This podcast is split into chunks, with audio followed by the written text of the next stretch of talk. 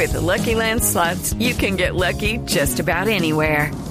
This is your captain speaking. Uh, we've got clear runway and the weather's fine, but we're just going to circle up here a while and uh, get lucky. No, no, nothing like that. It's just these cash prizes add up quick. So I suggest you sit back, keep your tray table upright, and start getting lucky. Play for free at LuckyLandSlots.com. Are you feeling lucky? No purchase necessary. Void where prohibited by law. 18 plus terms and conditions apply. See website for details. Tener sumo cuidado cuando vaya usted a los bancos, porque los fleteros están, están disparados, están eh, alerta, están desatados. Este caso es muy doloroso, es el, el caso del mayor retirado del ejército Miller, Alberto Cortés. Lo mataron saliendo del centro comercial Titán Plaza de un banco por robarle 10 millones de pesos. Entre otras cosas, un policía, un intendente activo de la policía estaba vinculado con la banda de fleteros. Silvia Charri, ¿cómo va la investigación y qué dice la familia del mayor Cortés? Gracias a cámaras de seguridad, el CTI de la Fiscalía logró identificar el automóvil y la moto que habrían usado en este fleteo que además acabó con la vida del mayor en retiro del ejército Miller Alberto Cortés.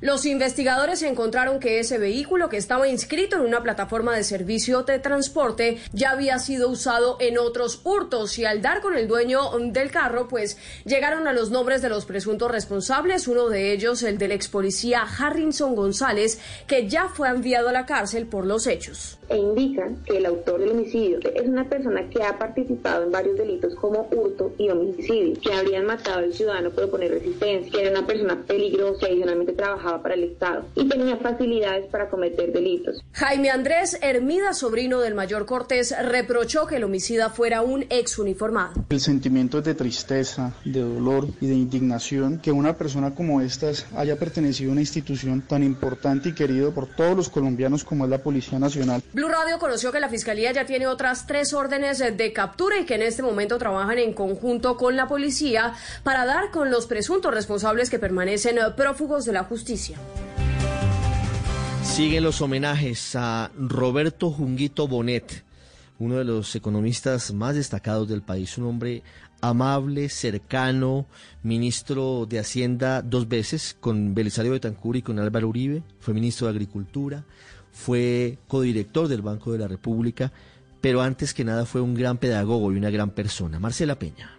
País requiere la adopción de reformas estructurales para elevar la productividad y mejorar la equidad. Tenemos que hacer varias de las reformas, digamos, que surjan de la Comisión de Gasto Público. Era 2017 y Roberto Junguito le advertía al país que no dejara el tema para después, pero las reformas nunca llegaron. En una de sus últimas columnas escribió que esperaba que el gobierno, este gobierno, le diera prioridad a la reactivación y adelantara sin titubeos las reformas en las áreas laboral, tributaria, pensional y de privatizaciones. Para Jorge Humberto Botero deja un legado sobre lo que es ser un servidor público. Roberto, que pudo haber tenido una carrera muy exitosa en el mundo privado, siempre estuvo haciendo el tránsito entre el gobierno y la academia. Y es que media vida se lo fue investigando, su firma está en docenas de libros, artículos especializados y documentos de trabajo que le valieron el respeto de todos los economistas, incluso de los que no eran conservadores como él.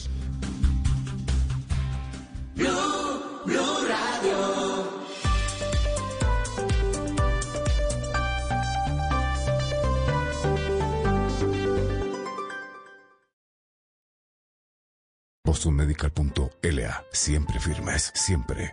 Vigilados por salud. En soluciones y productos para la construcción. Mapei. Ok. Y mejor para remodelar, impermeabilizar. Mapei. Ok. Y para construir, renovar. Mapei. Ok. Y en resultados y tiempos en obra. Mapei. ok. Mapei. Mejor para la construcción. Mejor para ti. Para que todo quede ok. Por un Trasmi más seguro. Recuerda llevar tu maleta bien cerrada y siempre hacia adelante. Y si te toman fotos, te tocan o te hacen comentarios con contenido sexual sin tu consentimiento, llama a la línea 123, Secretaría Estatal de Seguridad, Convivencia y Justicia. Que esta Navidad sea un tiempo de amor y un motivo de felicidad. Y que en el año nuevo abunde la salud, el éxito y la prosperidad. son los deseos de Organización Solarte en esta Navidad. Bostonmedical.la. Siempre firmes, siempre. Vigilados por salud. Esta es Blue Radio. En Bogotá, 89.9 FM. En Medellín, 97.9 FM. En Cali, 91.5 FM. En Barranquilla, 100.1 FM. En Cartagena, 1090 AM. En Bucaramanga, 960 AM. En Pereira y el norte del Valle, 89.2 FM. En Tunja, 103.1 FM. En Villavicencio, 96.3 FM. En Armenia, 89.2 FM. En norte de Santander, 97.7 FM. En Neiva, 103.1 FM. Y en Córdoba, 96.0 FM. También en bluradio.com. En Facebook, Blue Radio Colombia. A través de Twitter en arroba Blue Radio Co. Y en la señal de TDT.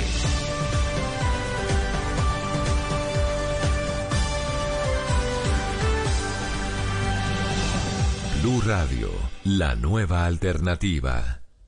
Hola, muy buenas tardes, amigas y amigos de Blue Radio. Son las 2 de la tarde, 5 minutos en este 28 de diciembre. Desde hoy y durante un par de semanas vamos a estar acompañándolos en las tardes mientras Blog Deportivo y Voz Populi andan de vacaciones, andan descansando, recargando baterías para la temporada 2021. Vamos a estar acompañándolos con unos especiales muy importantes en las tardes de estos días. Vamos a recorrer lo que se encuentra alojado en Podcast Blue. Si ustedes entran a blueradio.com, van a encontrarse con una serie de capítulos de diferentes temáticas, de diferentes eh, temas sobre la, bueno, cosas, cosas tan distantes como pueden ser música hasta cómo arreglar su bicicleta o cómo andar en bicicleta por la ciudad en donde usted se encuentra. Todas las temáticas están cubiertas en esos podcasts, eh, contenidos que ustedes pueden consumir en cualquier momento si ingresan a Blue radio.com, ahí en la sección de podcast, al final de la página, van a encontrarse con todo lo que ustedes quieren saber sobre diferentes temas. El tema que usted esté pensando lo puede encontrar ahí en Podcast Blue. Y queremos resaltar algunos de ellos, algunos de los más importantes, de los más conocidos, de los que la gente más ha compartido durante todos estos días. Y pues empezaremos con uno muy importante. Resulta que Caracol Televisión y Noticias Caracol la semana, o más bien el mes anterior, en noviembre, arrancó algo que se llamó el Proyecto es Colombia. Es una serie de especiales que invitaban a pensar sobre las posibles salidas que tiene el país frente a la crisis que se generó en este 2020. Eh, después de la pandemia, ¿qué va a pasar con nuestro país? Este proyecto está liderado por Juan Roberto Vargas, el director de Noticias Caracol, y cuenta con la participación tanto de Noticias Caracol como de Blue Radio y de los informantes. Los reportajes abordan el país en su totalidad, con especiales sobre política, economía, medio ambiente, ciencia, turismo, infraestructura, cultura, Este proyecto Es Colombia cuenta con la mirada de grandes expertos, empresarios, escritores, artistas, eh, desde sus sectores, con los aportes que hacen con sus ideas y con las propuestas para salir de esta crisis. Así que el primer podcast que vamos a compartir con ustedes es este, el tema de salud en el proyecto Es Colombia. Bienvenidos. El siguiente podcast tiene contenido exclusivamente diseñado para tu interés. Blue Radio, la nueva alternativa.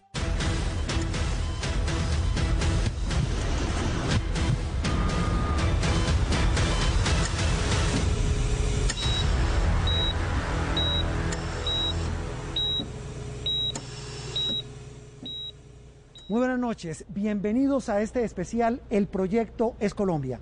Durante los próximos 15 días vamos a dedicar espacio de nuestro noticiero para analizar los efectos sociales y económicos que ha dejado esta pandemia en nuestro país. Pero por supuesto también para analizar los retos que hay que asumir para encontrar salidas. Doctora Fernanda Hernández, muy buenas noches. Juan Roberto, buenas noches. Los saludo desde la terraza de la Fundación Cardioinfantil. Durante este especial hablaremos con autoridades en el tema sobre salud, ciencia, economía, educación, medio ambiente, cultura. También sobre política, urbanismo y convivencia ciudadana, porque todos estos aspectos de la vida se vieron afectados de una u otra manera por la crisis causada por este coronavirus. Y doctora Fernanda, pues vamos a comenzar hablando de salud. Estamos aquí en la Fundación Cardioinfantil, uno de los centros asistenciales más importantes de América Latina y líder en medicina cardiovascular. Eso que ustedes ven es un puesto ampliado de urgencias que fue adaptado por este centro asistencial para recibir pacientes y verificar cuál de ellos tiene finalmente COVID-19. Y es que las clínicas y hospitales se convirtieron en epicentro para hacerle frente al virus. La prioridad al inicio de la pandemia fue proteger la vida, cuidar la salud con el aislamiento preventivo obligatorio, una medida que pretendía que el país, por supuesto, el sistema de salud y todos estuviéramos mejor preparados. De esta manera, aumentó la capacidad de las unidades de cuidados intensivos y creció de manera significativa el número de pruebas que se realizan a diario. Sin embargo, doctora Fernanda, la pandemia desnudó abiertamente las falencias de nuestro sistema de salud, muchas de ellas sobrediagnosticadas y en la mayoría sin solución. Desde marzo de este año, el panorama que muchos empezamos a ver fue este. Una postal que nunca habíamos imaginado tomar, tener y mucho menos exhibir. De un momento a otro, un virus nos hizo ver tan vulnerables, tan frágiles, tan humanos y tan llenos de miedo a lo desconocido. Era como si la humanidad, acostumbrada a vivir a gran velocidad y a tener el control de todo, lo perdiera en cuestión de instantes. Hemos evaluado que el COVID-19 puede ser considerado como una pandemia. Sin embargo, esa alerta que se desató a miles de kilómetros de nuestro entorno parecía en un comienzo no solo lejana, sino imposible de que nos tocara. Organización Mundial de Salud clasifica coronavirus como pandemia. Primer caso hoy en la Argentina de coronavirus. Primeros casos de COVID-19 en México. El COVID-19 ha llegado al Perú. Pero finalmente nos tocó. Se trata de una joven de 19 años proveniente de Milán. El 6 de marzo de este año 2020, el que muchos quieren mandar al olvido, el Ministerio de Salud reportó el primer caso confirmado de COVID-19 en el país. Esa primera confirmación fue la cuota inicial de la pesadilla de la cual aún hoy no salimos. El Ministerio de Salud informó en su reporte de las últimas 24 horas la muerte de 54 personas. Colombia superó los 500 mil casos confirmados por COVID-19. La cadena de malas noticias se extendió por prácticamente todo el territorio. A cada minuto, una noticia mala, que se sumaba a otra y a otra. Estamos en una situación de desastre. ¿Alguien no comprende esto? Con el paso de los días, con los ecos de esas noticias sobre la pandemia, llegó el miedo. Y con él, esa reacción instintiva de conservación. También llegaron las medidas que nunca pensamos que nos iban a tocar. Aplicaremos un aislamiento preventivo obligatorio para todos los colombianos. Bogotá se queda en casa, todo el mundo se queda en casa. De un momento a otro, dejamos de ser libres. Ya no pudimos salir ni siquiera a la esquina, ni siquiera pudimos volver a vernos en muchas ocasiones con nuestros seres queridos. Nos vimos encerrados por cuenta de ese enemigo invisible del que todo el mundo comenzó a hablar, pero del que muy pocos tenían certeza alguna. Este virus es muy parecido a uno que ya habíamos visto hace muchos años, que es el virus del SARS. Fue una espiral de incertidumbre. ¿Quién iba a pensar que de un momento a otro ni las obligaciones laborales o académicas que tanto nos agobian y nos hacen salir a eternos trancones, congestiones, filas, trámites, compras, se esfumarían como por arte de magia? Una magia macabra que nos aterrorizó y nos llevó a la fuerza a confinarnos y a escondernos de un virus.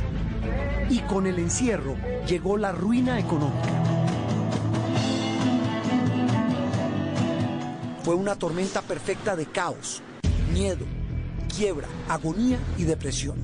Todo por culpa de un virus que prácticamente nos acorraló. Tenemos que levantarnos cada día y sacar fuerzas de donde no hay para enfrentarnos a una situación potencialmente letal. Mientras tanto, esta postal, ¿se acuerdan? Cada vez se volvió más viral, más común y de la que tanto hemos hablado por meses. Considero que si Dios me puso en este momento acá, es porque soy su herramienta. Y solamente a través de ella es como yo puedo brindar mi trabajo. Espero que ustedes lo puedan entender. Esto es muy heavy.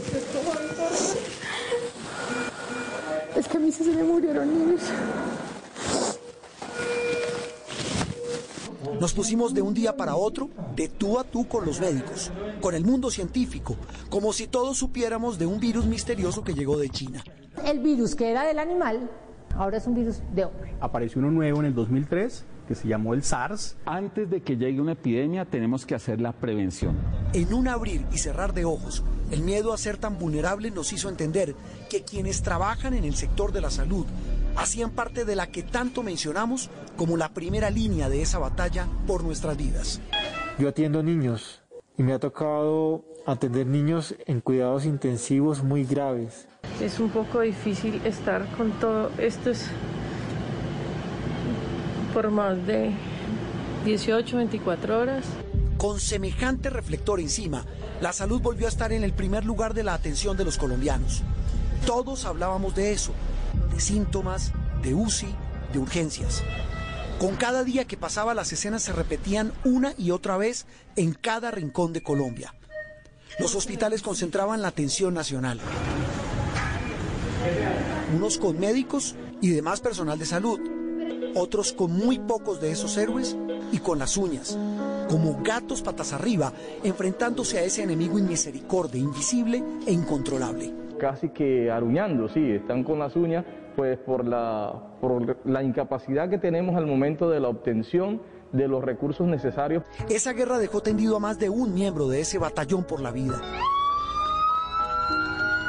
Eran médicos, enfermeras, bacteriólogos, paramédicos. Todos siempre habían estado ahí, anónimos, ocultos en la maraña de nuestra cotidianidad, y no nos habíamos dado cuenta de su enorme valor, de su vocación y del sacrificio que muchos hacen para trabajar en medio de enormes dificultades. Y es que la pandemia nos puso de nuevo a pensar en el sistema de salud que tenemos, ese del que tanto hablamos, la gran mayoría de veces para criticarlo, y que tiene características que lo hacen muy especial. Lo más grave de toda esta cuestión un año, digámoslo así, del destape de la tragedia de la salud en Colombia por causa de la pandemia. ¿Y cuál es la eterna tragedia? Un informe del Banco Mundial tal vez resume en buena medida el drama. Según el reporte, desde hace 27 años Colombia ha logrado aumentar de manera importante la cobertura en la atención de salud en todos los rincones de nuestra geografía. Pero el mismo informe advierte que la calidad de esa atención es su gran talón de Aquiles. Por ejemplo, el reporte refiere un estudio de la Comisión de Salud Global de Lancet en el que se revelan varias cifras. Cada año, al menos 22.000 colombianos se mueren por mala calidad de la atención en salud. Otros 12.000 mueren por falta de acceso a esos servicios. Y un dato más, la tasa de mortalidad materna, dice el Banco Mundial, sigue siendo de las peores comparada con los demás países de la OCDE, un 25% más alta que en México los países que mejor han, manejado la pandemia son los países asiáticos.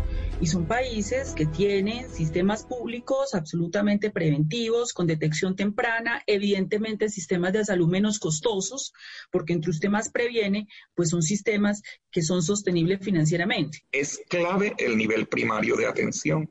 Usted quiere evitar que más pacientes se infecten, que más pacientes graves lleven, lleguen a cuidados intensivos o que lo identifiquen mucho más tempranamente, debe fortalecer la red hospitalaria del primer nivel y del segundo nivel de complejidad.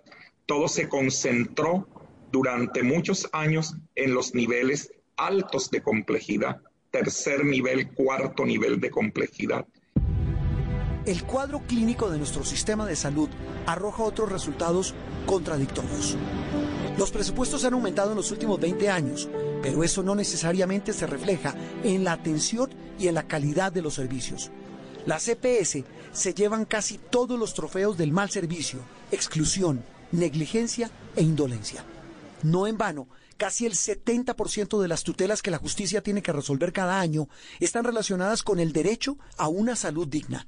Si este sistema de salud es un sistema que se fundamenta en eh, empresas que deben ser productivas económicamente, que deben eh, ser rentables desde el punto de vista económico, pues entonces usted entiende, y usted lo, hablábamos hace un momento, el mercado se mueve ¿dónde? Donde hay dinero. Mm. Y entonces, por eso esa es la razón por la cual los hospitales públicos, ¿cierto? Que tenían como cuestión misional prestar el servicio, atender a la gente según su necesidad, fueron convertidos en empresas sociales del Estado, empresas. Ese otro síntoma del que habla el doctor Izaza se siente con más rigor en las zonas rurales y apartadas. Hay un enorme bache entre los centros asistenciales de las capitales y grandes ciudades del país y los de otras regiones de Colombia. Este, por ejemplo, es el Hospital San Francisco de Asís en Quibdó, Chocó. Este es el Hospital de San Andrés, justo días antes del pasado huracán Iota. Un enorme contraste con otros hospitales públicos del país. Trabajamos con tecnología de punta, tenemos los mejores especialistas. Nuestra infraestructura es realmente impresionante. Y ni qué decir el contraste con los centros asistenciales privados. Y precisamente ahí viene la otra radiografía en esta historia clínica del sistema de salud en Colombia. La del personal de la salud, que en esta pandemia pudo por fin hacer que el país prestara atención a sus reclamos de tantos años, tan justificados y tan urgentes de resolver. Acá en el hospital, más que todo lo que ha sido el transporte, la falta de, insumos, que muchas veces tenemos que trabajar, este, bueno, con, con las garras, con lo que sea. Aproximadamente son 120 mil médicos en el país, el 75-80% son médicos generales y los demás somos médicos especialistas. De todos estos trabajadores, el 80% estamos contratados bajo formas de contratación absolutamente precarias, que van desde el destajo, contratos de prestación de servicios, por evento y con pagos. Mientras el gobierno actual insiste en que el presupuesto del sector es el más alto de los últimos tiempos, más de 37 billones de pesos para el año entrante, en el Congreso avanza un proyecto para reformar el sistema que viene desde hace casi 30 años amparado en la famosa Ley 100. Médicos y gremios de la salud ya pusieron el grito en el cielo porque aseguran que esa no es la solución a los problemas del sector. El país necesita una reforma estructural del sistema de salud que reglamente la ley estatutaria. Colombia tiene el constitucionalismo de más avanzado del mundo en materia del derecho fundamental a salud frente a un sistema demasiado mercantilizado, demasiado mercantilizado y que niega demasiados servicios de salud para las posibilidades que tiene. En medio de este panorama, muchos expertos como exministros e integrantes de las sociedades médicas del país reconocen los avances de Colombia en prevención de mortalidad infantil, en vacunación, en control de costos de medicamentos, en cobertura universal. Hay muchos lentes para observar a este paciente llamado la salud en Colombia. Un paciente que este año entró a cuidados intensivos por cuenta de la pandemia y al que le espera para curarse un camino largo, incierto y difícil. De este diagnóstico surgen muchas preguntas. ¿Qué tanto hay que reformar nuestro sistema de salud? ¿Hay que acabar la CPS?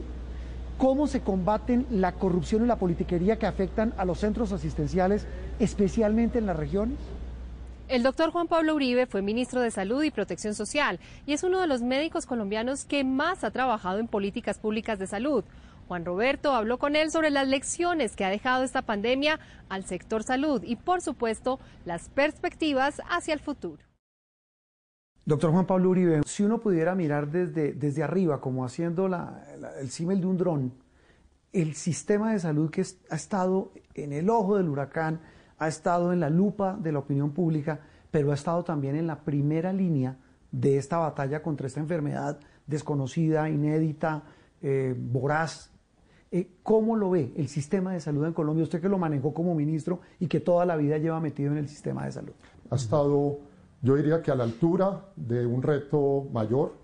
Quiero resaltar el talento humano maravilloso que se ha entregado de día y de noche, que en muchos casos ha llegado incluso a entregar la vida, eh, que, que, se ha vuelto visible para todos los colombianos. Yo creo que nos debemos sentir orgullosos y agradecidos con la respuesta del sistema de salud colombiano. Sí, y ahí viene un punto importante que usted mencionaba alguna vez, obviamente antes de la pandemia, y, y, y, usted hablaba de que la competencia tiene que estar dada en un entorno donde haya regulación justa y mayor objetividad en la evaluación del desempeño de quienes prestan el servicio de salud en Colombia. ¿Cómo debería ser esa evaluación justa, ministro? Casi que debería ser en torno al propósito que justifica un sistema de salud en una sociedad debe ser una evaluación que cubre lo que llamamos la triple meta, una evaluación que mira cada una de esas instituciones, asegurador o prestador, resultados en términos de bienestar, y de mejor salud, respeto y servicio por el ciudadano y eficiencia en el manejo de los recursos económicos. Desde el hospital más humilde hasta el más especializado han tenido que recurrir a un tema que, que sonaba exótico para muchos colombianos y de hecho sigue sonando exótico para muchos que no tienen acceso, pero también ha dejado al descubierto que la tecnología, entre muchas otras disciplinas, le ha servido a la salud para hacerla más ágil, más eficiente, sobre todo para que llegue a más gente. En este campo en particular, mire lo que ha pasado con la telemedicina, con la teleasistencia, con la orientación médica a familias que se quedan en la casa. Hemos visto cómo la consulta de urgencias, que era un dolor de cabeza, Juan Roberto, la mayoría de la gente ha entendido que irse a un servicio de urgencias es innecesario cuando se puede hacer una teleconsulta, eh, una orientación telefónica, incluso un cuidado en casa. Y eso es algo bueno que nos está quedando. Ahí tal vez valdría la pena es que ese tipo de, no solo ese tipo de avances, pero esta, esta manera en que ha evolucionado el sistema de salud también llegara al sector rural, que yo creo, eh, doctor Juan Pablo, ahí hay una gran brecha enorme. ¿Cómo, hacemos hacia adelante para que no haya esa brecha en, en hospitales especializados y, en especial, y, y hospitales, digamos, de atención básica? Necesitamos, sin duda alguna, fortalecer lo que hemos llamado los subsidios de oferta, los presupuestos que llegan y están disponibles para esas poblaciones dispersas o vulnerables y muy importante, el Hospital Público Colombiano. Eh, yo, yo creo que nadie va a dudar hoy en día de que necesitamos políticas públicas en salud específicas para los sectores rurales y de poblaciones dispersas. ¿Cómo despolitiza uno la salud en Colombia? Sobre todo en esas zonas tan apartadas de Colombia que necesitan atención y, buenos hospitales. yo, creo que es muy importante que Colombia tenga una visión de largo plazo mm. de ese sistema de salud que quiere construir, que toma décadas, que no se mm. hace de la noche a la mañana. Yo creo que tenemos que soñar ese sistema equitativo para todos los colombianos, flexible para reconocer esas diferencias regionales que tenemos, técnico en el sentido de que muchas de las políticas deben pasar los periodos de ministros, los periodos de presidentes y volverse políticas de Estado realmente tendrá problemas, tendrá mm. fallas, ocurrirán cosas que tendremos que ir mejorando, pero que nos dé orgullo a los colombianos. ¿Qué hacemos con las EPS? Creo en el aseguramiento. Este sistema de salud hoy tiene cobertura universal, tiene un financiamiento que es progresivo, mm. que redistribuye recursos de manera muy importante, tiene un plan de beneficios tremendamente generoso, para algunos exageradamente mm. generoso, logra una protección financiera de los hogares, y un menor gasto en el bolsillo que es reconocido mundialmente, de manera que tiene cosas que, de nuevo, sin, sin, sin intensidad afectiva, sin, siendo objetivos, debemos reconocer. hablemos un poco, doctor, doctor Juan Pablo, del personal de la salud.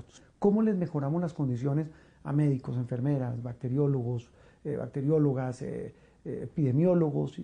Es decir, todas las disciplinas de la salud que claman a gritos por unas mejores condiciones. Pero yo quiero irme a algo más, mm. más, más de fondo, que es formalizar la, la, parte contractual laboral de los profesionales de la salud. De fondo, necesitamos que las organizaciones en las cuales ellos trabajan y la sociedad a la que sirven los reconozcan como valiosos. La gente que está en el sector salud, Juan Roberto, está mm. ahí porque escogió servir. Y yo creo que reconocerlos como se ha hecho en estos meses y quedarnos con ese reconocimiento hacia adelante entendiendo que un médico o una enfermera, como un maestro o una profesora, son centrales en el desarrollo de este país, va a ser una ganancia inmensa. El sistema de salud en Colombia, ¿cómo lo ve usted? ¿Cuál es el estado de salud del sistema de salud en Colombia? Pues yo, yo creo que es, es, es, es, un paciente que no, que no está en cuidado intensivo como muchos creen. Es un sistema que debe, de nuevo, apostarle a una visión de largo plazo. Debe dejar de buscar soluciones efectistas inmediatas por ese tema de servicio y calidad que es lo que toca a todos los ciudadanos. Por eso es tan importante la habilitación y la acreditación, la evaluación del desempeño de aseguradores y de prestadores. Lo más importante para la gente es que la atiendan bien con los resultados que quisiéramos obtener. En términos financieros, ¿ese estado de salud cómo está? en, términos, financieros está casi que, digámoslo, algunos dirían que ahí sí está de cuidado intensivo, pero de fondo, de fondo detrás de ese, de ese desequilibrio financiero está esa visión del sector salud que queremos los colombianos, que tiene que armonizar ese derecho a la salud con las capacidades reales de servirle a los ciudadanos en todo momento, en todo el territorio nacional. Y si uno quisiera comparar eh, eh, en términos invasivos el tema de la política, el tema de la corrupción en el sistema de salud, ¿cómo lo mediría y cómo lo diagnosticaría? Sin duda hay tres problemas que son de país, que tienen una afectación sistémica y permanente sobre la salud de los colombianos. Uno de ellos para mí es la inequidad y la pobreza. El segundo es la violencia. Y fíjese, no, hablamos de salud mental en este momento, pero fíjese los temas de violencia doméstica, de violencia contra la mujer. La violencia en general entre los colombianos nos quita mucho bienestar y mucha salud. Y por último está la corrupción o un paso antes, la solidez y la transparencia en los manejos de recursos que son múltiples, pero siempre insuficientes. Son problemas muy importantes para el desempeño del sistema de salud. Pues doctor Juan Pablo Uribe, ha sido un placer, un gusto tenerlo en este especial El Proyectos Colombia de Noticias Caracol. Juan Roberto, muchas gracias. Mi amor. Ya vimos las características y las fallas de nuestro sistema de salud que quedaron al descubierto con la pandemia del coronavirus. Ahora hablemos del diagnóstico de la salud de los colombianos, doctora Fernanda. Juan Roberto, esta pandemia llegó en medio de otra epidemia, la de enfermedades no transmisibles. Cada año en Colombia más de 110 mil personas fallecen por enfermedades crónicas, como padecimientos cardiovasculares, cáncer, diabetes y condiciones pulmonares. Así nos encontró la pandemia. María del Pilar, 40 años, desplazada, vive al sur de Bogotá, en Soacha. Está diagnosticada con diabetes hace 14 años le dicen a uno, es que usted se tiene que comer exactamente esto, pero no cuentan con que el bolsillo de uno, tú no tienes para comprarte una avena fitness, sino una guapanela con pan. Javier Enrique, 84 años, pensionado, vive al norte de Bogotá, en Usaquén. Tiene hipertensión y es operado del corazón hace también 14 años. La frutica, don Javier, aquí, los. Yo todos los días como mucha fruta y los demás alimentos, carne poca, pero eh, pescado y pollo. Sí. Ambos son colombianos, tienen enfermedades crónicas y de entrada se hacen evidentes sus diferencias socioeconómicas, las cuales tienen mucho que ver con la salud, un concepto del que todos tenemos ideas distintas. Para mí estar saludable es estar bien conmigo misma y llevar un buen estilo de vida. Es tener trabajo y hacer lo que normalmente siempre hago. Contar con integridad física y mental. Es estar positivo ante todo lo que se presenta en la vida. Para mí estar saludable es tener una buena conexión con la naturaleza, tener una buena alimentación y un estado mental tranquilo. Estar en mi casa y comer bien. Realizar cualquier actividad de recreación que nos genere bienestar íntegro. Respirar bien, hacer ejercicio. Estar en paz con uno mismo y ser agradecido. Es estar lleno de alegría. Tener un buen trabajo, vivir dignamente. Salud, un concepto amplio definido desde el año 1948 con la Constitución de la Organización Mundial de la Salud como la salud es un estado de completo bienestar físico, mental y social, y no solamente la ausencia de afecciones o enfermedades. La definición no ha cambiado en 72 años. Además, se dejó claro que la salud debe formar parte del patrimonio de todo ser humano, sin distinción de raza, religión, política, creencia, condición económica o social. Teniendo en cuenta esto, ¿qué tan saludables somos los colombianos? Yo diría que es complicado calificar eh, qué tan saludables somos los colombianos. Es importante entender o eh, saber en qué punto nos vamos a parar. Precisamente podemos ubicarnos en una serie de indicadores y clasificaciones mundiales que confirman que en Colombia se han hecho esfuerzos que han llevado a logros como la disminución del consumo de tabaco, de la mortalidad materna y al aumento de la expectativa de vida, entre otros. De hecho, pocos saben, pero el DANE publicó que actualmente en Colombia tenemos 12.226 personas mayores de 100 años, algo que antes no veíamos. En Colombia han habido grandes avances. Podemos calificar eh, la salud en general, mm, que va avanzando, por supuesto, hay áreas que pueden ser mejoradas. Si nos vamos a parar en indicadores internacionales, Colombia se encuentra en un buen nivel si uno va a mirar más profundamente lo que hay detrás de los indicadores, se encuentra que Colombia es un país que tiene enormes desigualdades injustas, innecesarias y evitables. Para la muestra, un botón, María del Pilar y Javier. Yo como persona con diabetes eh, he visto que a muchas personas la calidad de vida les cambia cuando tienen una bomba de insulina le he preguntado al médico y me dice, eh, le digo, doctor, ¿qué hago yo? Porque yo quiero una bomba de insulina. Un médico me dijo en Bucaramanga, un endocrino, me dijo, le voy a ser muy sincero, la bomba de insulina es demasiado cara, usted no puede acceder a eso. Han tomado todas las precauciones del caso para la reclamación de los medicamentos, que, que, uno mande una persona, lo reclame, o que se pueden reclamar por, a domicilio, también prestan ese servicio. De manera que yo me, me, me siento bien, no he tenido ninguna queja. Son precisamente estas diferencias prevenibles e injustas las que ocultan los fríos indicadores.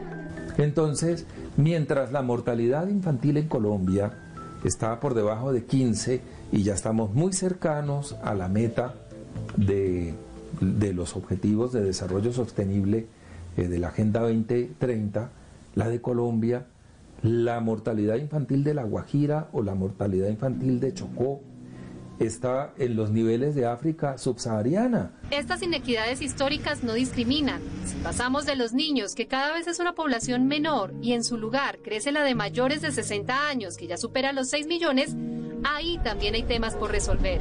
El logro de vivir más años no necesariamente se asocia a calidad de vida. El 45% de los mayores de 60 años en el país tienen riesgo de malnutrición. El 40% han referido algún síntoma de, depresión. El 61% de las personas mayores de 60 años en el país tienen hipertensión arterial, otras tienen diabetes, enfermedad pulmonar obstructiva crónica. Y son estas las enfermedades crónicas las que encabezan indicadores poco alentadores sobre la salud de los colombianos. Es sumamente preocupante, ¿no? Más o menos dos de cada tres adultos tienen sobrepeso o obesidad. La prevalencia oficial de diabetes en la población adulta reportada a la Organización Mundial de la Salud está entre un 7 y un 8%. Es decir, que en Colombia hay alrededor de 20 millones de personas con exceso de peso, 3 a 4 millones con diabetes y 1.5 millones con hipertensión. Más o menos 11 millones de colombianos tienen por lo menos una enfermedad crónica. Y son ellos los más vulnerables a las complicaciones por el coronavirus causante de esta pandemia. Sí, nos encontró con la guardia abajo nos encontró con exceso de peso, nos encontró a muchos obesos, hipertensos, son un problema muy serio. Es esa, esa nueva epidemia. Se considera a nivel del mundo que 70% de las muertes están en relación a las enfermedades, a las enfermedades crónicas. Las cuatro principales enfermedades crónicas, cardiovasculares, diabetes, cáncer y enfermedades respiratorias, tienen cuatro factores de riesgo en común. El consumo de tabaco, el consumo nocivo de alcohol, una alimentación poco saludable y la inactividad física. Factores prevenibles. Y aunque el país ha hecho un esfuerzo para hacerle frente a esta situación con diferentes estrategias, como una ley de hace más de 10 años que define la obesidad y las enfermedades crónicas no transmisibles como prioridad de salud pública y de interés nacional, la realidad es otra. ¿Es la salud una prioridad? Yo creo que no lo ha sido, ¿sí? Habiendo sido tantos años funcionario del gobierno en el tema de salud, la prioridad uno A no ha sido la salud. Hay otras prioridades como la guerra, ¿sí? Y, y, estando uno en los niveles directivos, uno tiene que arañar y luchar recursos en todos los gobiernos, en todos lados, para las acciones de promoción de la salud, de prevención de la enfermedad.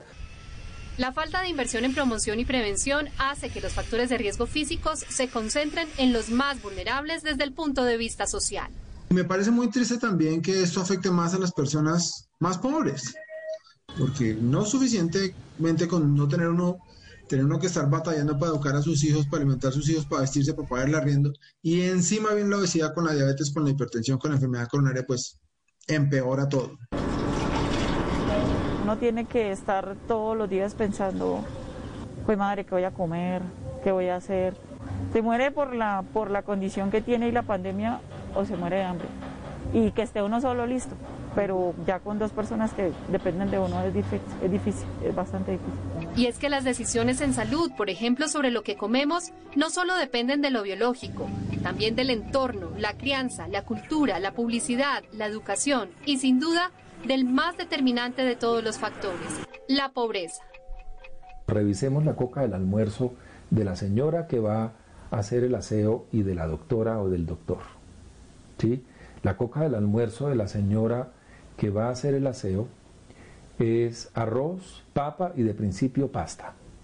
La coca de la doctora del almuerzo, para decirlo así muy coloquialmente, es salmón y puede ser pasta o puede ser una ensalada o sí, o puede ser arroz. Eh, ¿Tuvieron ellas oportunidad de elegir la doctora o el doctor? Sí. La pandemia deja al descubierto esta realidad a la que nos habíamos acostumbrado, que la salud también tiene estratos, varias caras de un derecho fundamental. El derecho existe en el papel, pero en la realidad no. Porque es que el derecho a la salud aquí lo confundimos con tener un carnet y que con, ese carnet te den una consulta y que con la consulta te den una fórmula de medicamento. Aún ese acceso está limitado. Pero toda esta otra concepción de la vivienda, de la alimentación, que es importantísima, en eso yo digo que en Colombia estamos lejos de que sea efectivo el derecho a la salud. A partir del momento en que me quedo sin empleo y dejo de pagar el seguro, pues me quedo automáticamente sin ese servicio. Me he sentido bien, afortunadamente. La EPS me funciona bien, no he tenido problemas con ellos. Y como si fuera poco, la salud de nuestro país, a diferencia de otros, también ha sido una víctima poco visible del largo conflicto armado. 8.056.993 desplazamientos forzados, 10.421 lesiones personales físicas, 11.738 minas antipersonal. 565 trabajadores de la salud asesinados, 346 ataques a la infraestructura sanitaria en por lo menos 100 municipios afectados. ¿Quién vuelve a dormir tranquilo si le han desaparecido a un pariente, o a un vecino, o a un amigo? ¿Qué mujer vuelve a ser la misma después de que tiene una violación sexual en el curso de este conflicto? Y así podríamos seguir. Entonces hay un impacto muy grande sobre la calidad de la vida, la tranquilidad de la vida, la felicidad de la vida.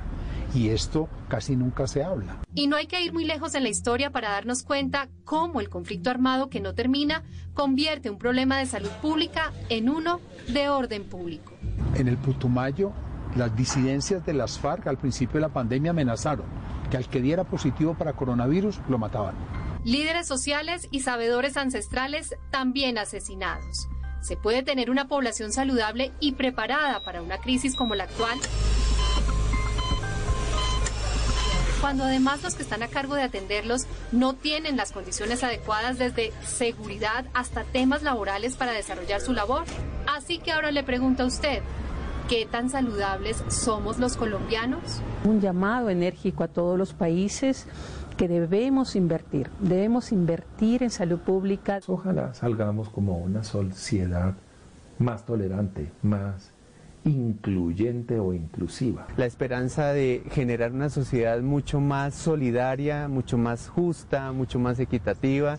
Yo hoy en Colombia tengo eso clarísimo, que sin paz no hay salud y sin salud no puede haber paz.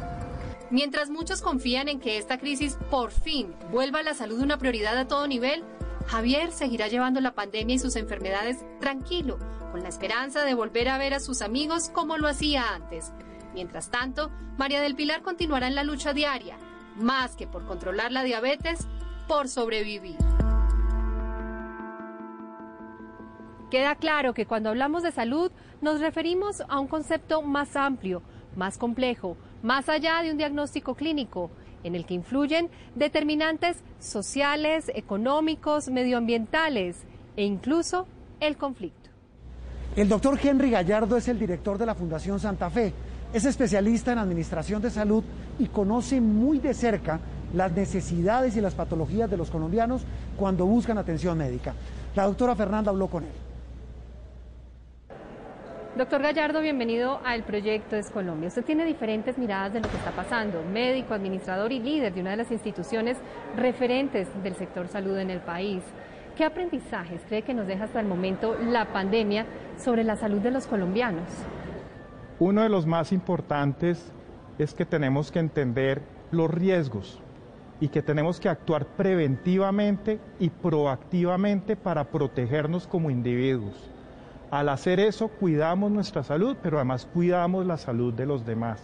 ¿Y cuáles son las lecciones para los tomadores de decisiones?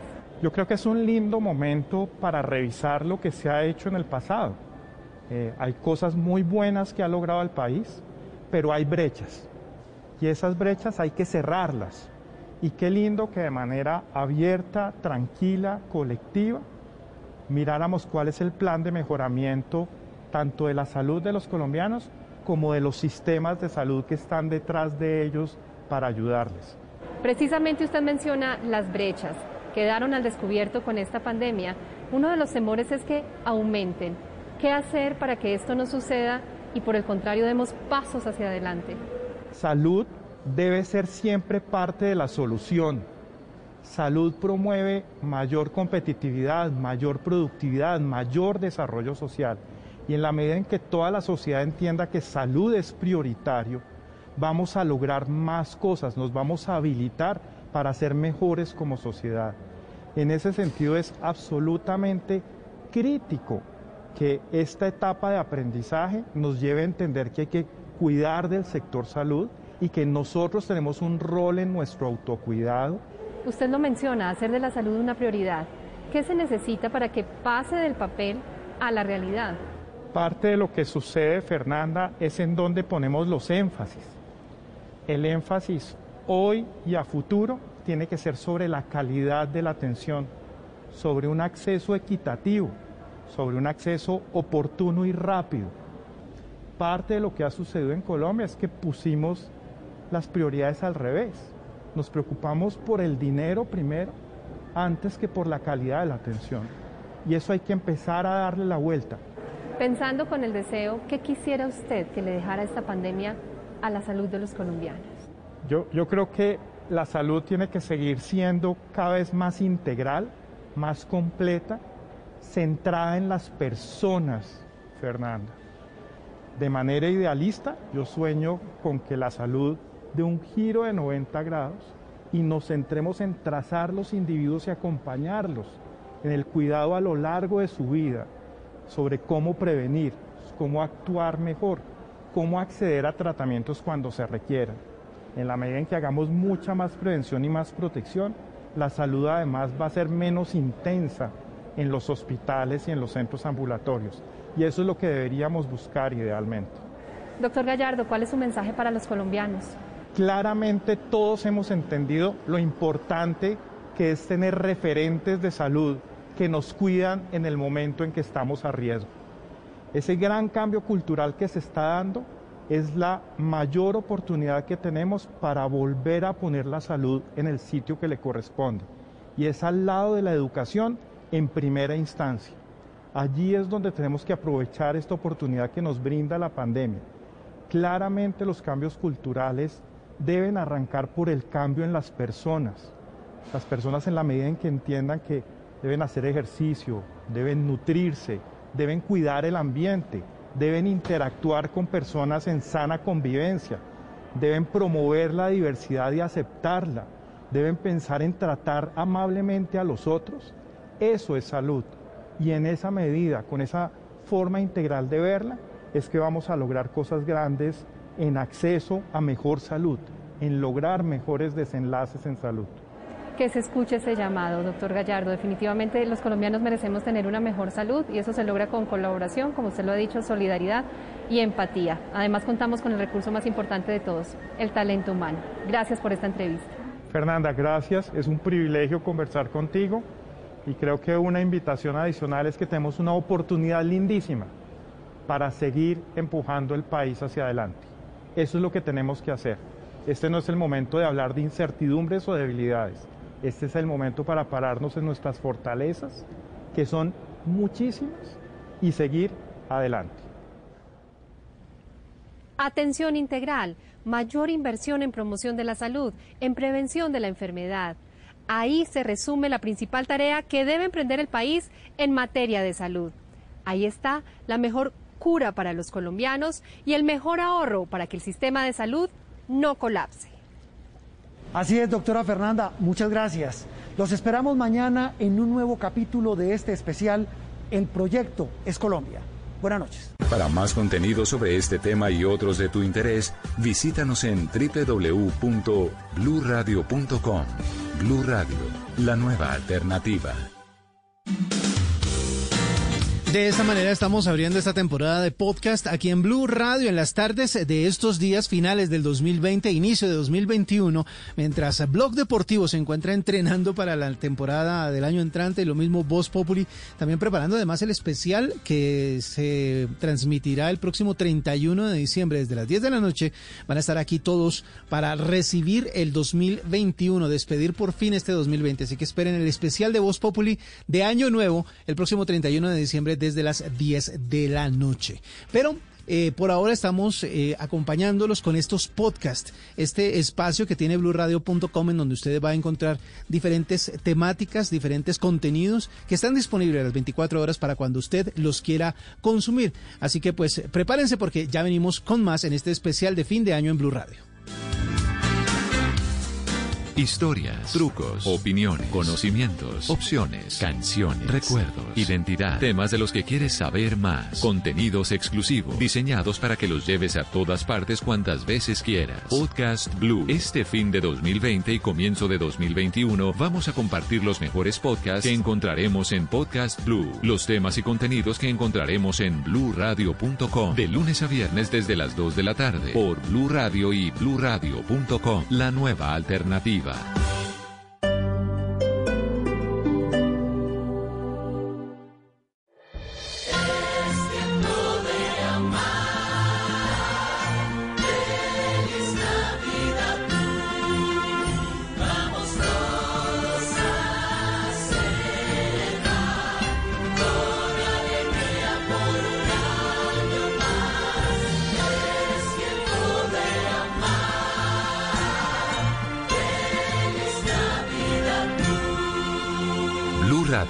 la nueva alternativa. En Blue Radio, recordamos a los que se fueron en el 2020. Cuando el célebre compositor Johann Sebastian Mastropiero For most of the country's history, they were all white men. Hombres y mujeres que marcaron la historia de Colombia y el mundo. Ay, si es que yo necesito desahogarme, se lo juro. Escuche este 25 de diciembre a las 11 de la mañana y el 31 a las 2 de la tarde un homenaje a las personas de la literatura, la música, la política y otros ámbitos que fallecieron en los últimos 365 días. One not. Argentina arriba, Colombia abajo. Bond, James Bond. Los que se fueron. Presenta Ricardo Ospina. Por Blue Radio y bluradio.com. La nueva alternativa. Dígale no a las noticias falsas. Evite los medios anónimos e irresponsables. En tiempos de emergencias y de incertidumbre, es fundamental la información verificada y confiable. Los medios de comunicación formalmente establecidos, por su profesionalismo y responsabilidad, son el antídoto más eficaz contra las noticias falsas y la desinformación. Infórmese por la radio y la televisión a toda hora, con los rostros y las voces que usted conoce y confía. Fue un mensaje de la Asociación Internacional de Radiodifusión, AIR.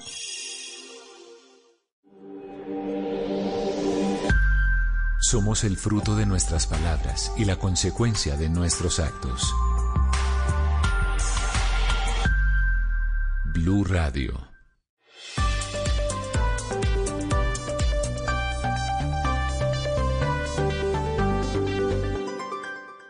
BostonMedical.la. Siempre firmes, siempre.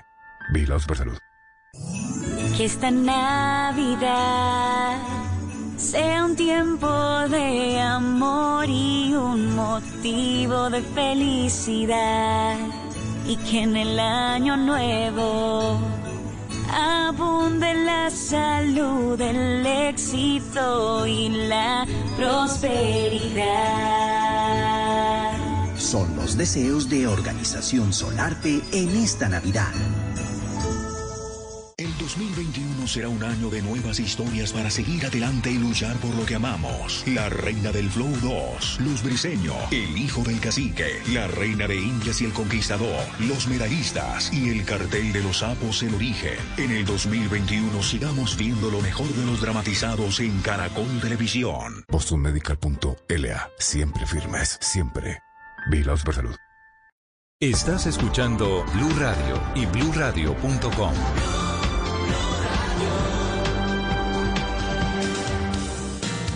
Son las 2 de la tarde, 54 minutos. Estamos acompañándolos en la tarde de este lunes aquí en Blue Radio con este especial de podcast. Contenidos exclusivos que ustedes encuentran también en bluradio.com. Contenidos sobre todas las temáticas. Por ejemplo, el que continúa a esta hora lo hace Liti Mamián. Ella hace un podcast que está en, nuestra página en blurradio.com en el que dice que en un mundo donde el amor se ha mermado y buscamos eh, continuamente la felicidad es necesario un respiro, una pausa. En este podcast vamos a encontrar reflexiones sobre el amor, la motivación, el éxito, la satisfacción personal, herramientas para cambiar nuestra realidad y ver el mundo desde otra perspectiva. Así que aquí está Amando la vida de Liti Mamián. El siguiente podcast tiene contenido exclusivamente diseñado para tu interés. Blue Radio, la nueva alternativa.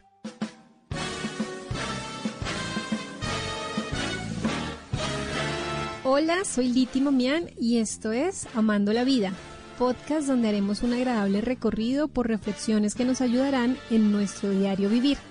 Hoy en Amando la Vida debes brillar. Bienvenidos a un nuevo episodio. Usted escucha Amando la Vida. Brillar como la persona digna que eres nunca estará mal. Mereces lo mejor del mundo para todas las áreas de tu vida. Eres un ser maravilloso con todas las capacidades para alcanzar lo que quieres. Por más muros y obstáculos que tengas, la victoria será siempre tuya. Usted escucha Amando la Vida. ¿Hay muros en tu camino? Sí los hay. Tú mismo los has levantado con el paso de los años y ahora son ellos los que te ahogan, los que te impiden seguir el camino. A través de los años hemos construido muros o paredes que nos encierran. Conscientes o inconscientes pensamos que nos protegen, pero terminamos atrapados. Así, cada vez vamos agregando adornos o decoraciones a esas paredes. Esos muros lo único que consiguen es que no nos vean tal y como somos. Nos impiden descubrir que somos dignos igual que la creación que tenemos a nuestra disposición. Confinarnos en nosotros mismos por algún motivo ajeno a la realidad. Por ejemplo, evitar un daño emocional, una derrota o un simple no. Lo único que consiguen es arrastrarnos junto a los que más amamos o nos acompañan. Esas paredes mentales se enclaustran y arruinan vidas que se lamentan y terminan escondiéndose. Amando la vida con Liti Mamián, un aporte a la vida a través de reflexiones. A lo largo de la historia es evidente que las paredes que nos separan también nos encierran y limitan, nos contienen y nos atrofian. Así que toma la decisión de trabajar para derribar los muros que te encierran, identificarlos y destruirlos. Hoy te reto a que te liberes de los encierros, porque en definitiva ellos no pueden protegerte.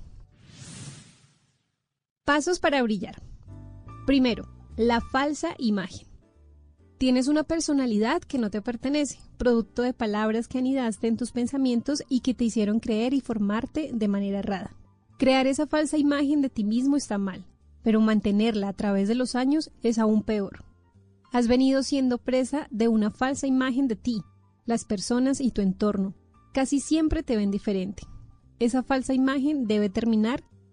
Al aniquilar esa falsa imagen proyectarás la seguridad necesaria. Aprenderemos a no ser tan perfectos ni tan imperfectos. Bien dicen que descubrir que del otro lado nos ven distinto a como nosotros mismos nos vemos, a veces es una gran sorpresa. Usted escucha Amando la Vida. Segundo, ser feliz con lo que tienes. Debemos aprender a valorar lo que tenemos y poseemos. Los muros que has creado te impiden ver con los muchos recursos que tienes a tu alrededor, iniciando por la inteligencia y sabiduría con la que fuiste dotado. Aprende a mirar lo que sí tienes y no tanto lo que te hace falta. Debes hacer un balance entre lo que posees y disfrutas y trabajar por aquellas cosas que aún te hacen falta, con esfuerzo aplicado.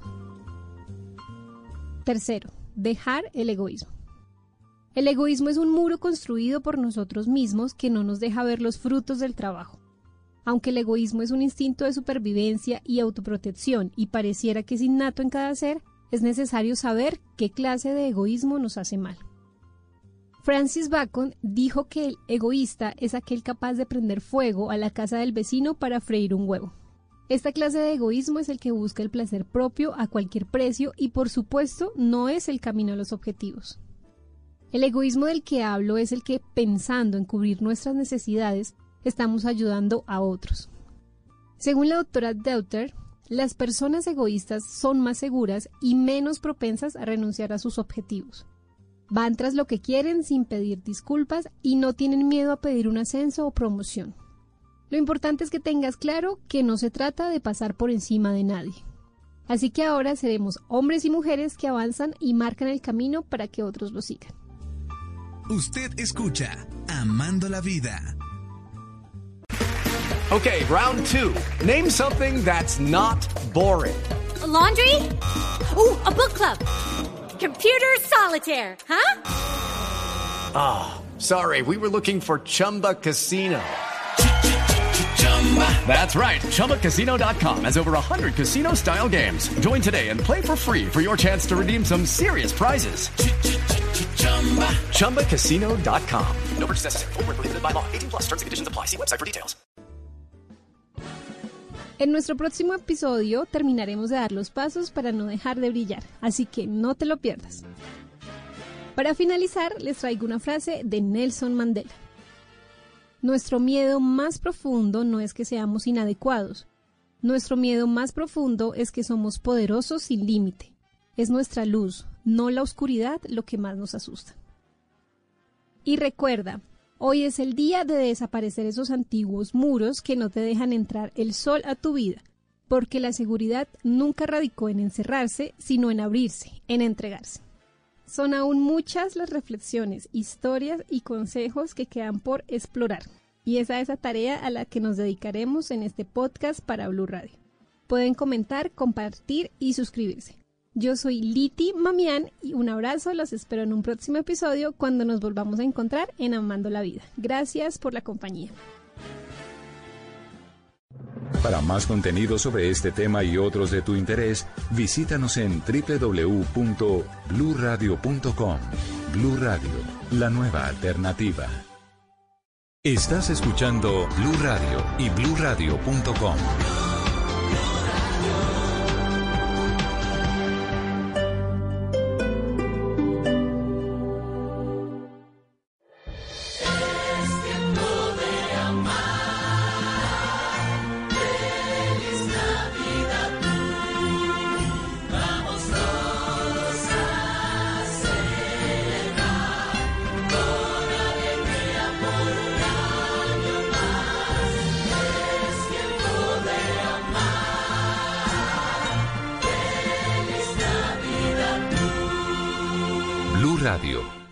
alternativa.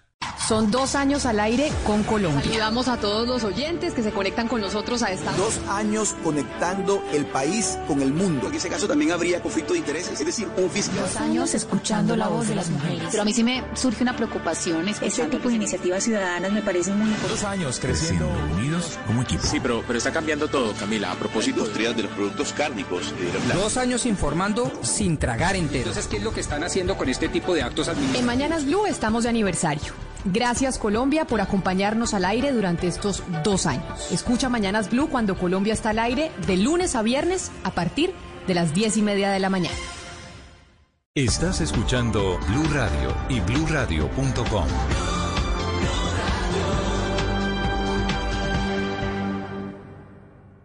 El mundo nos está dando una oportunidad para transformarnos, evolucionar la forma de trabajar, de compartir y hasta de celebrar. Con valentía enfrentaremos la realidad de una forma diferente, porque transformarse es la nueva alternativa. Blue Radio. Historias, trucos, opiniones, conocimientos, opciones, canciones, recuerdos, identidad, temas de los que quieres saber más, contenidos exclusivos, diseñados para que los lleves a todas partes cuantas veces quieras. Podcast Blue. Este fin de 2020 y comienzo de 2021 vamos a compartir los mejores podcasts que encontraremos en Podcast Blue. Los temas y contenidos que encontraremos en bluradio.com de lunes a viernes desde las 2 de la tarde por Blue Radio y bluradio.com. La nueva alternativa.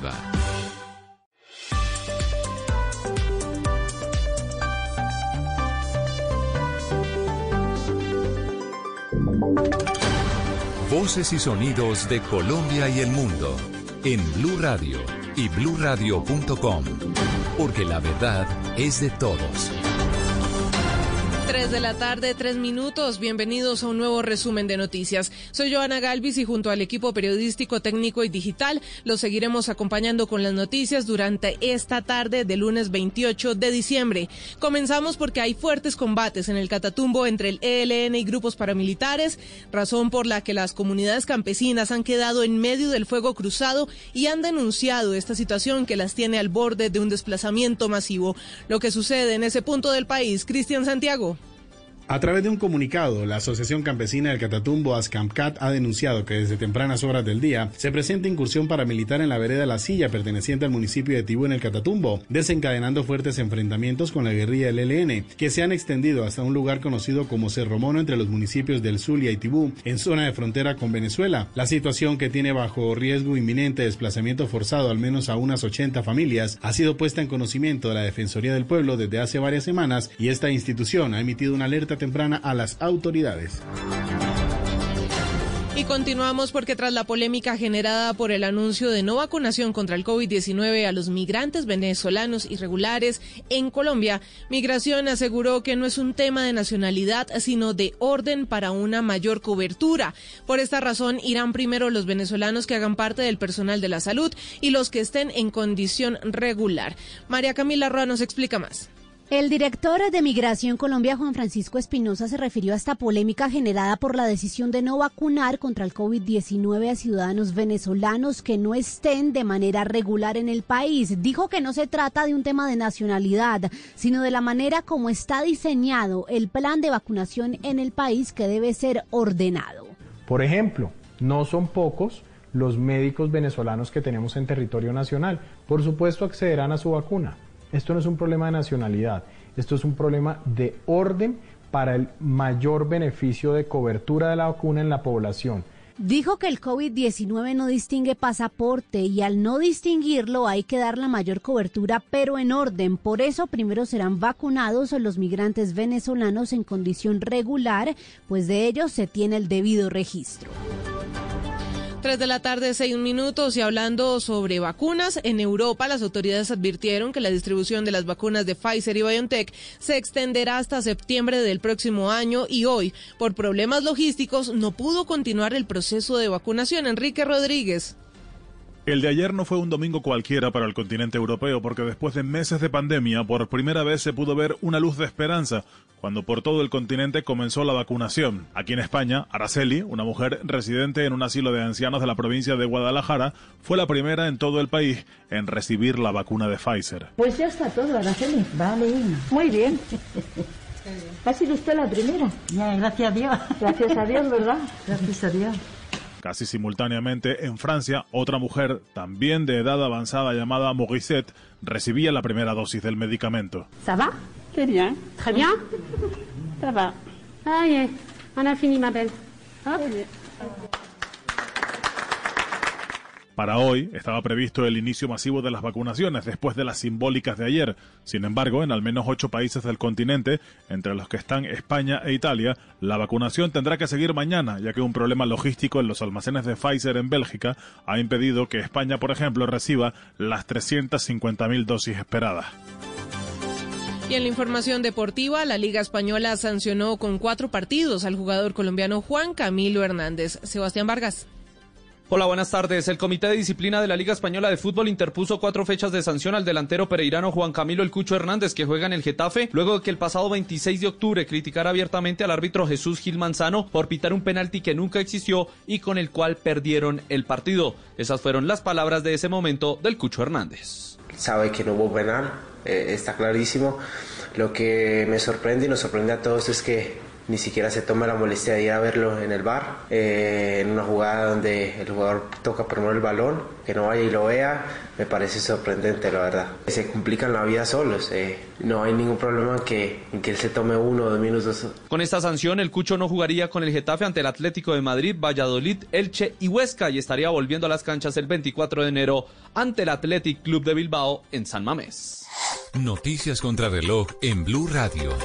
3 de la tarde, 8 minutos. La noticia en desarrollo está en Cuba porque ese país decidió limitar la entrada de viajeros procedentes de Estados Unidos, México, Panamá, República Dominicana, Bahamas y Haití a partir del primero de enero tras registrar un récord de contagios de COVID-19. La cifra Honduras cerrará el 2020 con una reducción de los homicidios superior al 15% con respecto a 2019, pero se mantendrá agobiada por una ola de violencia con un índice de al menos 37 asesinatos por cada 100.000 habitantes, pese a las medidas de restricción de movilidad por la pandemia del nuevo coronavirus. Ampliación de estas y otras noticias en blurradio.com. Continúen disfrutando de lo mejor del podcast Blue 2020. ¿Aló? ¿Buenas?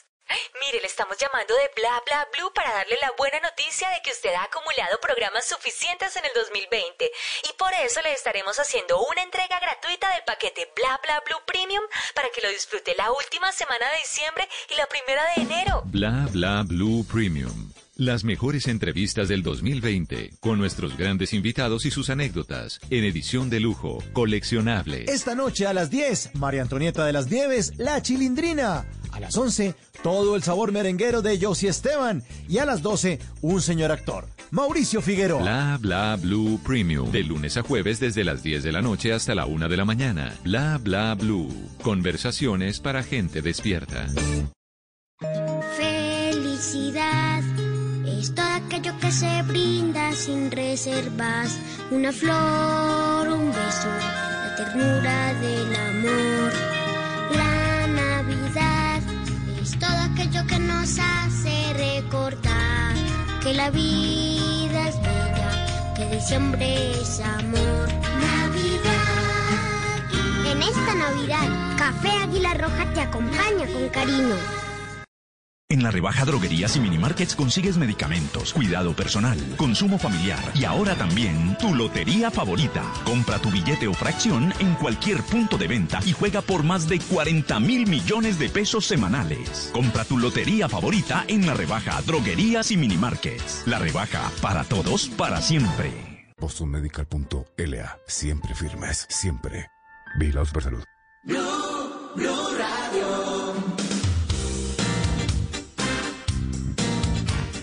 Son las 3 de la tarde, 11 minutos. Seguimos aquí en Blue Radio acompañándolos en este lunes 28 de diciembre. Hoy estamos recorriendo Podcast Blue. Durante estos días vamos a estar recordando o más bien mostrándoles algunos de los podcasts que se encuentran en la página en bluradio.com. Ustedes ya saben que el podcast es un contenido que ustedes pueden consultar y consumir cuando quieran, desde donde quieran. Simplemente ingresan a bluradio.com, buscan la sección de podcast y dependiendo del tema que a ustedes les interese, ahí van a encontrar un podcast perfecto para ustedes. Por ejemplo, el que continúa en esta tarde, les quiero recordar que Blog Deportivo y Voz Populi andan de vacaciones, de merecidísimos descansos después de este intenso año. Eh, así que están preparándose para la temporada 2021 que comenzará el próximo 11, eh, 12 de enero del año nuevo.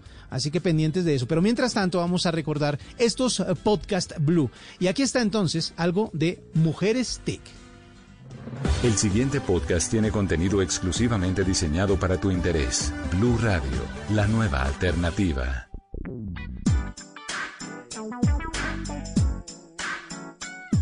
Las mujeres y sus historias de innovación y liderazgo al servicio de la inspiración y la evolución en todas las áreas del conocimiento, con empoderamiento femenino. Bienvenidos a la primera temporada del podcast Mujeres TIC.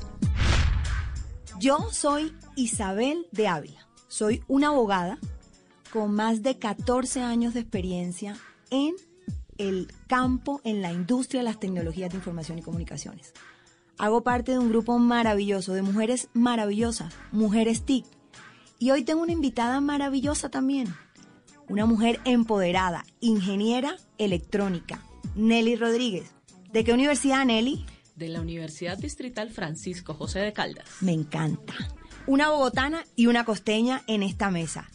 Bueno, Isa, yo ya llevo como 40 años en Bogotá, pero yo nací en Ibagué. Bueno, como decimos las costeñas, bogotana. como decimos las costeñas, bogotana. Y hoy vamos a hablar de un tema en el que Nelly y yo dentro de mi experiencia eh, tenemos mucho bagaje y es la transformación digital. Muy bien, Isa. Nelly ha estado trabajando en empresas y compañías del sector de tecnologías de información y comunicaciones nacionales y extranjeras. En esas estrategias, en la implementación de esas estrategias, ella ha trabajado en compañías como ETV, trabajamos las dos en ETV. Y en la misma época, Isa. Claro, Telefónica, Alcatel y ahora estás en el acueducto y alcantarillado de Bogotá. Y eso es muy interesante, porque es una compañía que no es del sector, que no es de la industria de tecnologías de información y comunicaciones, y es aún más valioso el tema de transformación digital en este tipo de organizaciones. Sí, Isa. El reto en la empresa de acueducto es un reto enorme porque es una empresa que, como todo lo que está ocurriendo en el mundo, requiere cambiar y requiere transformarse hacia lo digital para generar mejores servicios, para ser más ágil. Y ese es el papel o la función mía en la empresa Acueducto. Y ahora estoy liderando un proyecto de transformación digital precisamente en la empresa. Me encanta. Pero entonces contémosle a nuestros oyentes, cuando hablamos de transformación digital, ¿de qué estamos hablando? Porque empezamos a hablar, todos decimos al mismo tiempo, transformación digital, transformación digital, y eso está en la ley, eso está en el Plan Nacional de Desarrollo, está como en, en digamos, es una, un tema social casi porque ya nos sentamos en cualquier junta directiva o en cualquier cóctel y estamos hablando de transformación digital. Pero contémosle a las personas qué hablamos cuando hablamos de transformación digital. Hablamos de decisiones estratégicas, pero ¿de quién? Hablamos de transformación cultural, ¿cierto? Así es. Y es uno de los puntos más importantes. Al final, para hacer una transformación digital, lo digital lo van a usar las personas. Exactamente. Hablamos de una herramienta de inclusión, Así es. Estamos hablando de procesos de cambio, adopción de tecnologías, solución para mejorar el crecimiento de las compañías y un producto en el que debemos de invertir. ¿Tú crees que nos falta algo, algún elemento para contarle a nuestros oyentes qué es transformación digital? Mira, Isa, yo creo que la transformación digital comprende todo eso lo que tú has dicho. La transformación digital es el resultado de generar un collage de todo lo que tú has nombrado. No es como un nombre propio. La transformación digital no es un nombre propio. Es el nombre de varios. Y ahí es donde juegan esencialmente las personas porque son quienes van a utilizar eso que cambiamos. Me encanta. Y es para su bien. Me encanta eso, me encanta eso. Lo fundamental, el primer mensaje para este podcast. Lo fundamental en un proceso de transformación digital son las personas, los seres humanos, el consumidor digital, los trabajadores. Entonces empecemos por las personas. Perfecto. Mira, las personas siempre procuramos que nuestra vida sea más amable, más tranquila, que podamos hacer las cosas de forma más eficiente. Esa es la naturaleza de las personas. Quienes trabajamos en tecnología también lo hemos aprendido. Solamente que lo hacemos mirando desde bambalinas, desde detrás de bambalinas, qué necesita el usuario, qué necesitan, lo que nos están pidiendo, nuevas herramientas, nuevas soluciones y nuestra habilidad desde el lado de tecnología es comprender esa necesidad de las personas, ponerla sobre unas máquinas o procesos o procedimientos, sobre un software, sobre un hardware, facilitar la comprensión de esas nuevas utilidades para que esas personas que no lo solicitaron puedan utilizar de manera ágil y fácil. Entonces vamos a ir cerrando como tips fundamentales en el proceso de transformación digital. Cuando estamos hablando de transformación digital, todo esto que mencionamos anteriormente gira alrededor de las personas, de los seres humanos. Sí. Partimos de que hay que personalizar las tecnologías de información y comunicaciones en un proceso de transformación digital. No son las plataformas, lo acabas de decir, no son las aplicaciones, no son las herramientas de tecnología, no son los software, son los usuarios, son los trabajadores. Pero empecemos a hablar de algo muy interesante. ¿Quién tiene que liderar el proceso de transformación digital? ¿Quién tiene que tener un comportamiento exponencial a la hora de manejar el proceso de transformación digital? Porque lo que yo siempre he dicho en todas las conferencias que dicto alrededor del país con referencia a la transformación digital es siempre tiene que ser el jefe el que tenga la estrategia o la decisión estratégica de transformar digitalmente el negocio. ¿Qué opinas ahí en ese proceso que tienes en la organización, ¿En de, el a- acueducto? en el acueducto? Exactamente, ¿cómo lo estás implementando? ¿Quién dio la decisión? ¿Quién tiene en la cabeza el proceso? ¿Cómo se maneja? ¿Por qué es tan importante? ¿Y por qué se está adelantando? Que en mi concepto, generalmente tiene que ser una decisión de la cabeza. Sí, mira, eh, hicimos un trabajo el año pasado, que es eh, Plan Maestro de Tecnología, porque precisamente nos dimos cuenta que necesitamos un norte para poder definir hacia dónde iba el camino de empresa digital. Nelly, y cuando hablas de nos dimos cuenta, ¿está incluido el director, el gerente del acueducto en esta decisión? En este ¿La junta directiva? En este caso lo trabajamos con la gerencia de tecnología, estuvo en cabeza del gerente de tecnología. Pero a él, ¿quién le dio la decisión? ¿Quién le dio la orden? ¿O quién le dio la directriz o la instrucción? Precisamente en este caso nació de la necesidad del área de tecnología para tener un orden de sus proyectos. El paso posterior, luego de organizar y tener un plan maestro, fue presentarlo a la gerencia de planeamiento, quienes son los que definen las rutas que toma la empresa y también pues la ejecución presupuestal.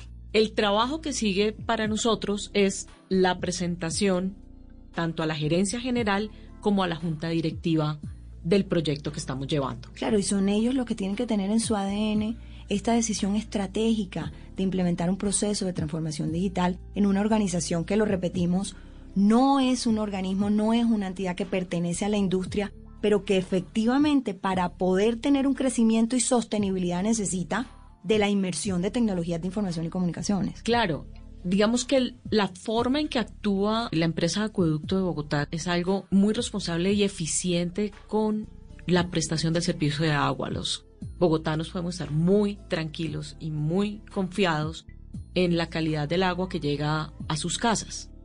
Lo que nosotros estamos proponiendo dentro del Plan Maestro de Tecnología es un fortalecimiento tecnológico que le permita a la empresa ser más eficiente, más ágil y llegar a un nuevo ciudadano digital. Claro, por eso hablo de una decisión estratégica de las cabezas y es porque aquí es experiencia del usuario, realidad del cliente, comunicación omnicanal, es decir, de todas las áreas, una digitalización de los procesos, virtualización de los puestos de trabajo, toma de decisiones con datos, modelo de negocio digital, rediseño de productos y servicios, transmisión, adquisición de conocimiento. Estamos hablando de todas las áreas, toda la compañía. Así es, Isa. Así que para nosotros es un plan. Estamos organizando todos los proyectos asociados a este plan con la visión que tú has dicho, que tú has nombrado, y lo que estamos haciendo en este momento es llevarlo hacia los directivos para que se apersonen, lo consideren dentro del tema estratégico general y podamos tener el go completo para este plan maestro. Segunda conclusión. En un proceso de transformación digital, la decisión estratégica es de la cabeza, Así es. es de las directivas. Hay que tener un proceso que involucre todas las compañías y aquí nos da el paso al siguiente punto, transformación cultural, que tú mencionaste que era completamente importante en un proceso de transformación digital.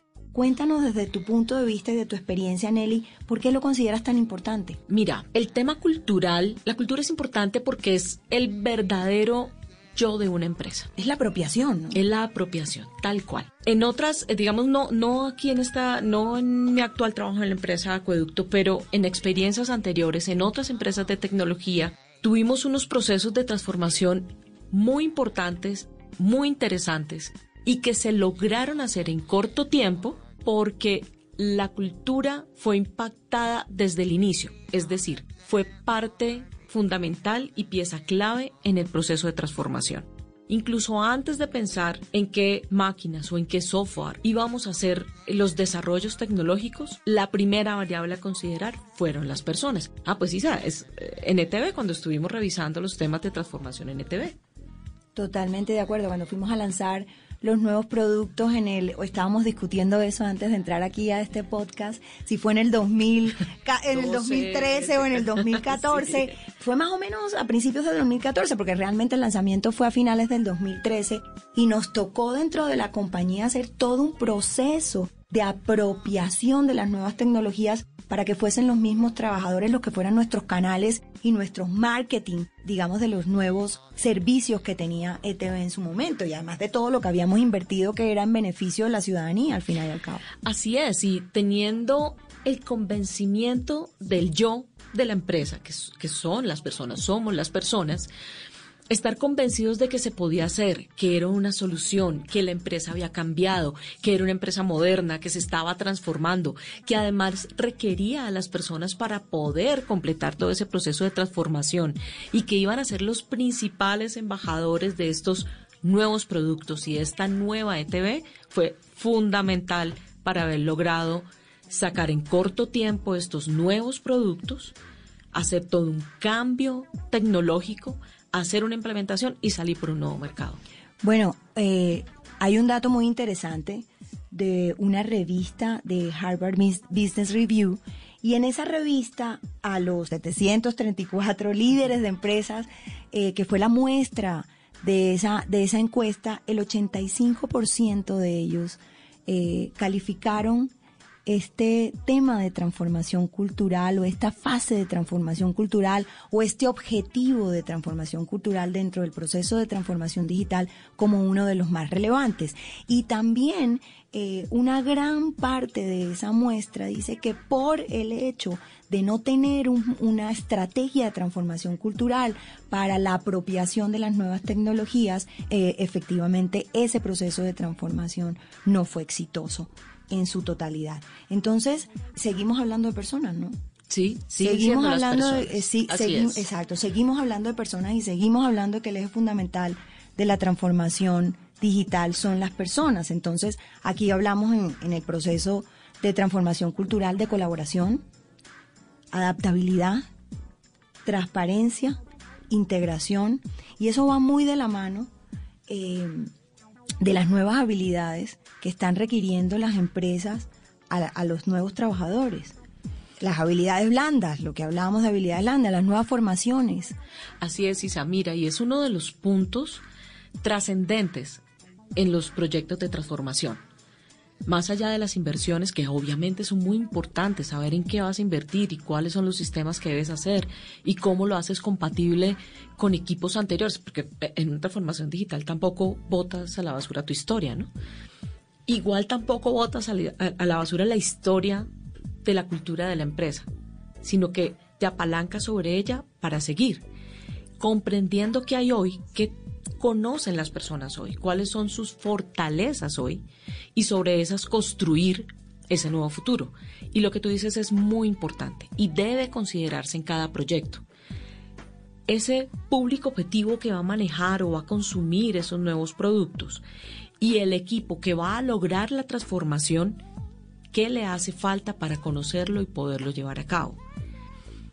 Considerar eso, considerar a las personas, entender lo que tienen hoy y las habilidades que tienen hoy y proporcionarle lo que les hace falta, genera una fortaleza en sí en el momento de ejecución del proyecto. Que todo el mundo se ponga la camiseta de la compañía. Exactamente, porque todos se involucran, se siente que hacen parte, que son importantes dentro del proyecto.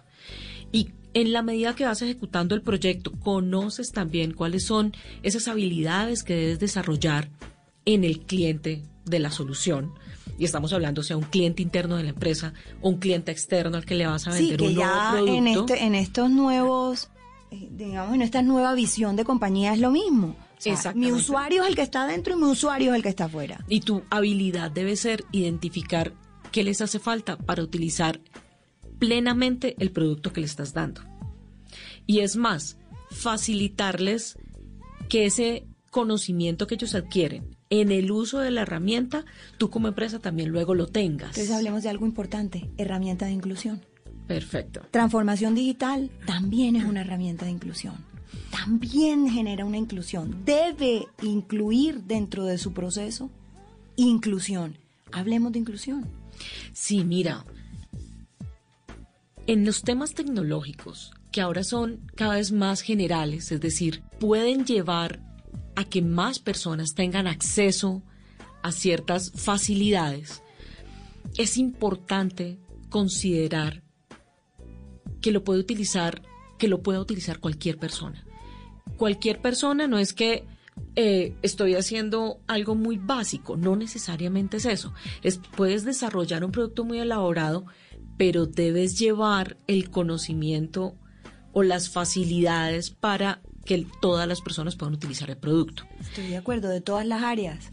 Así es. De todas las jerarquías. Y las mismas tecnologías ahora te permiten hacerlo, porque las tecnologías de información y las tecnologías de educación te permiten replicar conocimiento de manera rápida y económica. Puedes hacer grupos, que ahora pues todos trabajamos en redes sociales, grupos de redes sociales de aprendizaje mutuo de las nuevas herramientas. Hay que empezar a hablar de que la transformación digital tiene que ser equitativa y es un proceso democrático. Ya no es, ya no estamos en, en otra época en donde lo que pasaba era decisiones de los directivos que no eran socializados con los demás trabajadores o los demás empleados de la compañía. Ahora todo el mundo tiene que apersonarse de los procesos y empezar a ser líderes desde sus áreas y desde su rol en la compañía de apalancar y promover ese proceso. Con algo muy importante, Isa, es importante que todas las personas sean parte pero no puedes perder tampoco el control cuando haces parte a tantas personas. De acuerdo. Necesitas tener unas herramientas que te faciliten saber en qué estado de evolución del conocimiento, de la gestión, de la apropiación de esas nuevas herramientas eh, va todo tu grupo, tu grupo objetivo de usuarios. Eh, porque eso te permite afinar puntos que te hagan falta y completar los grupos de interés, porque puede haber parte de tu grupo de clientes o de usuarios finales que tengan algún tipo de dificultad para tomar esas nuevas tecnologías. La dificultad puede ser por entendimiento, porque les falta algún tipo de capacitación o por falta de motivación. Y es importante medirlos, identificarlos, porque necesitas a todos, o a gran parte, o la gran mayoría, siendo parte de la transformación. proceso. Exactamente. Esto es un proceso de cambio. Así es. es. Digamos que todo lo que hemos dicho nos lleva también a una conclusión muy interesante y es que la transformación digital es un proceso de cambio. Y en ese proceso de cambio, como lo hemos venido diciendo en, en nuestra conversación, Nelly, es un proceso que lo primero son las personas, hay equidad, hay inclusión, es una decisión, perdón, de cosas, una decisión de las directivas, pero que incluye a toda la organización. Y hay un tema muy interesante aquí y es la adopción de las tecnologías, porque fíjate que hemos estado pasando por todas las etapas iniciales del proceso y no hemos hablado en sí de en qué momento la compañía tiene que entrar a adoptar como tal las tecnologías. Y en ese momento cada compañía y, quiero que me hables un poco, de acuerdo a tu experiencia, sobre todo en ETV y también en la, en la que te encuentras laborando ahora, que es muy interesante por lo que habíamos mencionado anteriormente. Eh, porque es una empresa que presta un servicio completamente diferente al de tecnologías de información y, y, comunicaciones. Esta opción de tecnología, ¿en qué momento se hace? ¿Cuándo sabemos qué tecnología debe, debe hacerse?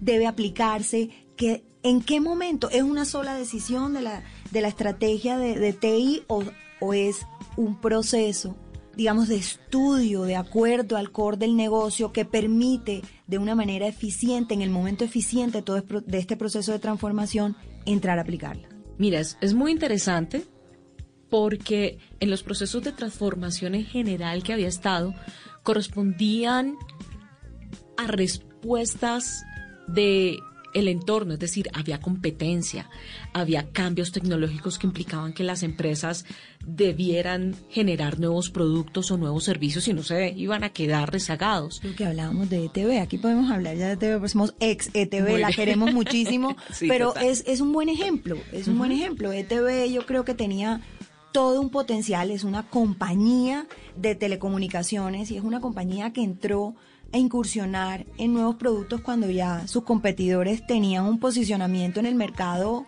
absolutamente relevante. Así es, fíjate que la, ETV es a una respuesta de una presión externa, es decir, competencia. Más no de una decisión, digamos, estratégica de la compañía. Exacto, define su estrategia basado en una necesidad y es no puedo salir del mercado, me estoy quedando por fuera, define que desea seguir en el mercado y crea una estrategia para entrar al mercado y competir. Y esto implicó una transformación en sus productos, pero una transformación interna muy fuerte. Y fíjate que aquí hubo dos la apropiaciones. Vivimos, la Sí, vivimos. la vivimos. Aquí hubo dos apropiaciones muy interesantes.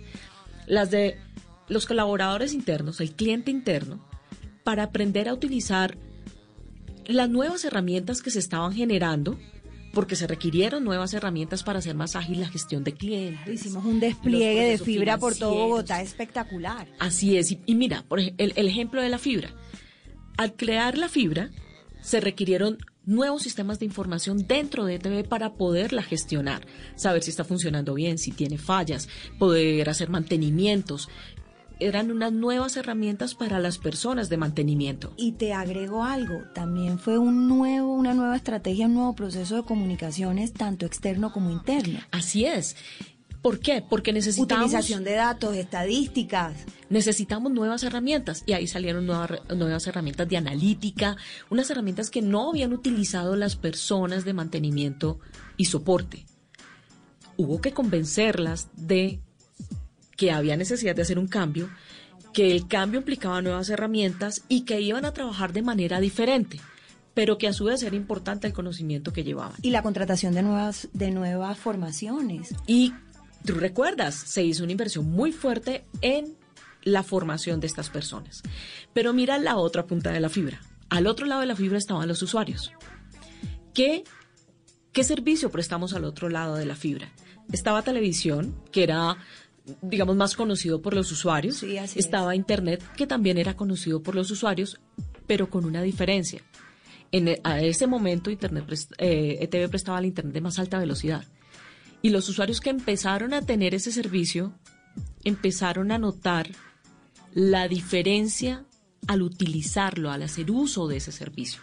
Pero tuvimos que contarles que ahora podían hacer muchas cosas más a través de eso, de ese nuevo producto. O sea, la adopción tiene, la opción La de tecnología adopción. tiene que ir con un proceso de formación interno y al usuario también. Exactamente. Lo hicimos como, claro, todo el mercadeo, todo el tema de cómo se utiliza. Recuerda que hicimos algo muy interesante que me pareció un tema de verdad muy ganador. Y es que las personas que iban instalaban fibra en las casas le explicaban a las personas a qué nuevo producto estaban teniendo acceso. Esos primeros instantes con el usuario fueron muy valiosos. Además que había algo que también tocó enseñarle a los usuarios.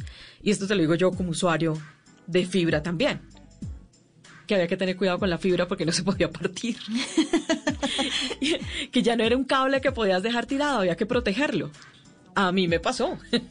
A mí me pasó ¿Se te como partió usuario. la fibra? Se me partió la fibra, así que No te puedo creer. Sí. Entonces, ¿qué se deja para el común y corriente? ¿Qué se deja para la abogada como yo? Exacto.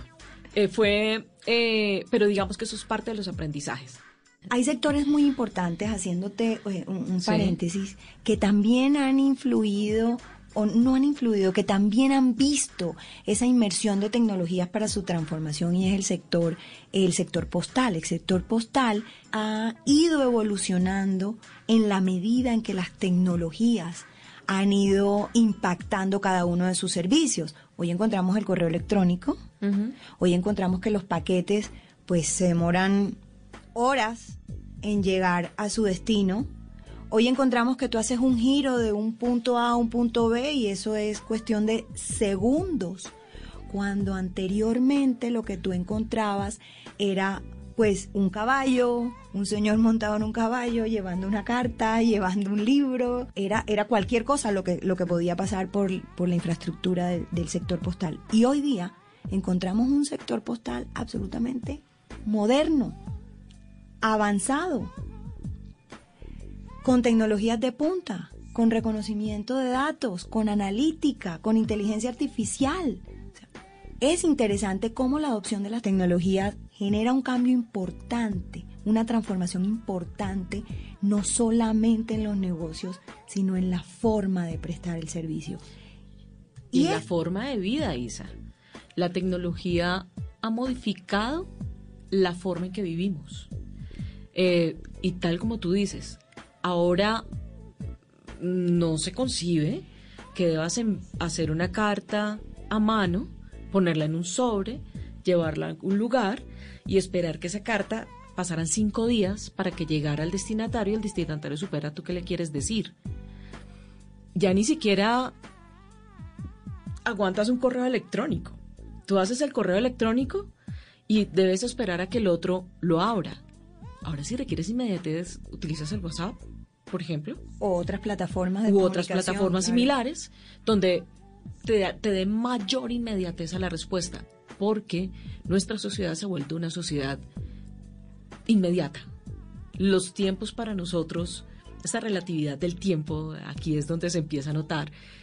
Para nosotros ya los segundos son inadmisibles es una sociedad muy, muy rápida y súper exigente. Entonces cerremos diciéndole a nuestros oyentes cómo crece una compañía con esta opción de tecnología, con esta transformación cultural, con, esta, eh, con este cambio eh, de procesos internos que generan una colaboración entre todos, con esta decisión estratégica de transformar digitalmente la prestación del servicio o el producto ¿Cómo crece una compañía? ¿Tienes algunos indicadores que nos puedan eh, evidenciar eh, cuál podría ser un crecimiento medianamente posible en una entidad, en una compañía que efectivamente genera una transformación digital dentro de su estrategia? Bueno, la podemos utilizar con el TV si queremos seguir con ese mismo ejemplo. Sí, pero mira, los números de TV eh, fueron interesantes porque Luego de la entrada de los servicios de movilidad, eh, cuando todos los servicios de movilidad ya se había hecho la transformación interna y estábamos haciendo la transformación externa. El primer año creo que eran como 30 mil usuarios los que teníamos de movilidad. Pero finalizando el segundo año, o sea, ya empezando el tercer año, habíamos ajustado más de 100 mil usuarios. O sea, el crecimiento fue exponencial. Fue exponencial con, obviamente estaban todos los costos, eh, digamos, de inversión, de eso no hablemos, pero los costos operativos de la empresa eh, se mantuvieron, digamos, medianamente estables a pesar de la nueva inversión. Los costos operativos, digamos, los de las personas, cuántas personas utilizamos y eso, no hubo un crecimiento desmesurado en este tema. Aparte están los costos de mantenimiento y eso que son otros temas.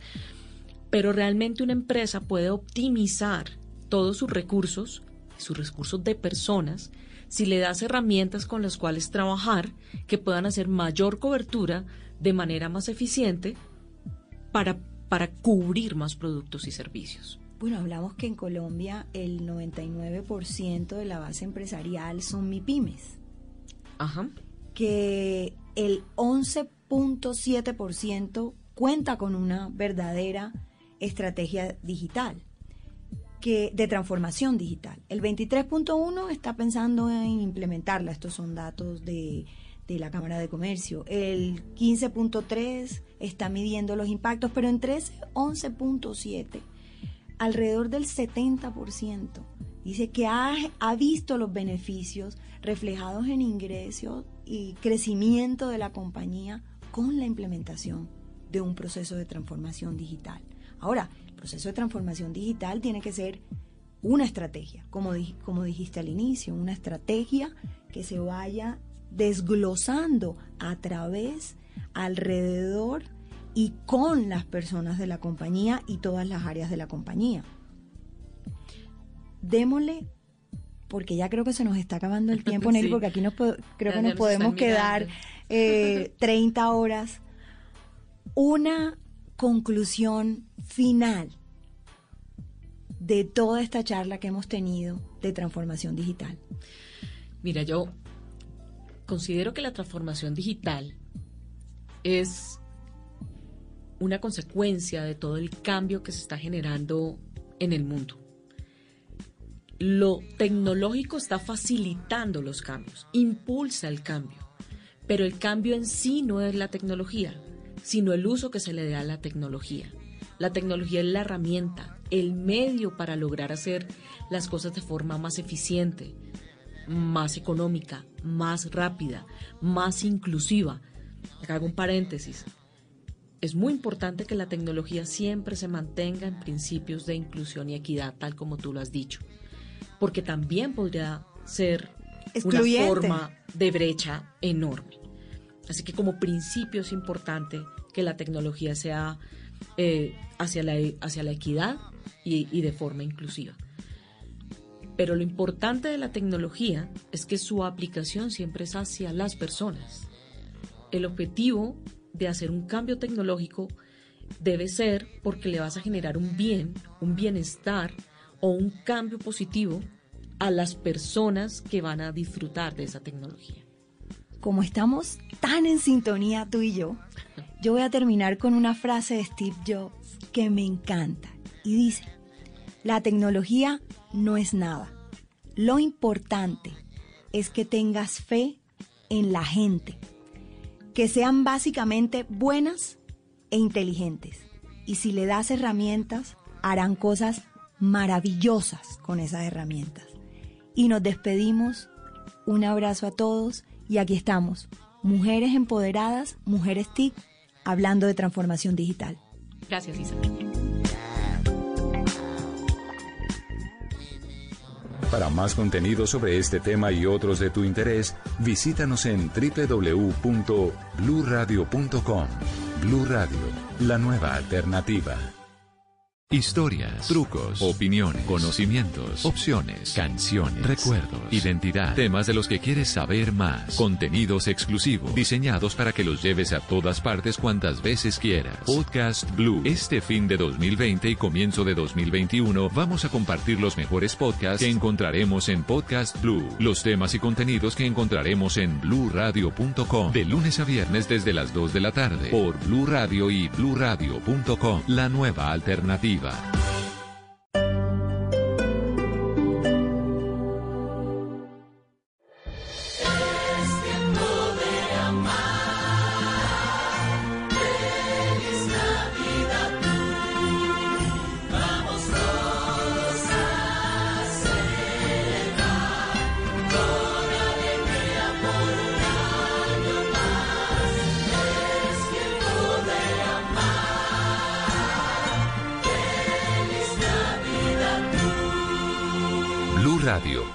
nueva alternativa.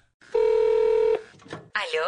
¿Buenas? Ay, Mire, le estamos llamando de Bla Bla Blue para darle la buena noticia de que usted ha acumulado programas suficientes en el 2020 y por eso le estaremos haciendo una entrega gratuita del paquete Bla Bla Blue Premium para que lo disfrute la última semana de diciembre y la primera de enero. Bla Bla Blue Premium.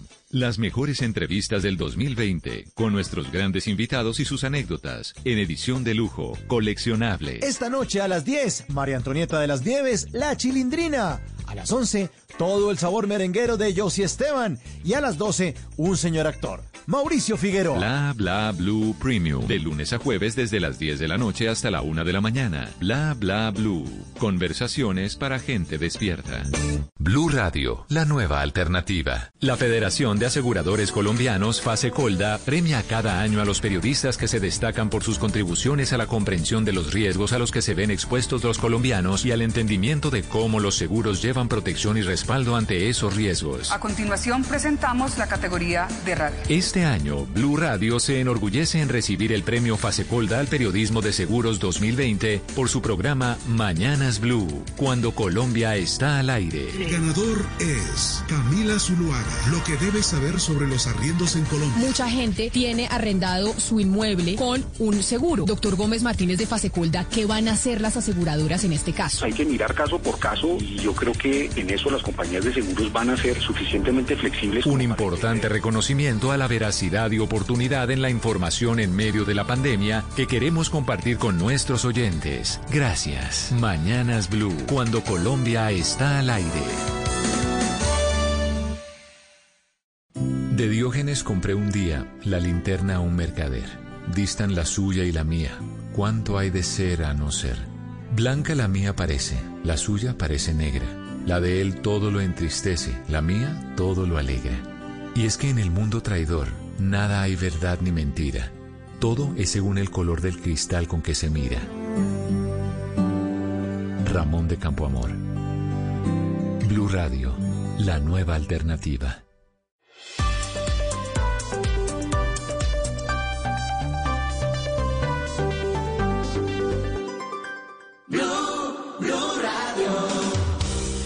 Son las 3 de la tarde, 47 minutos. Seguimos acompañándolos en la tarde de este lunes 28 de diciembre con lo mejor de Podcast Blue.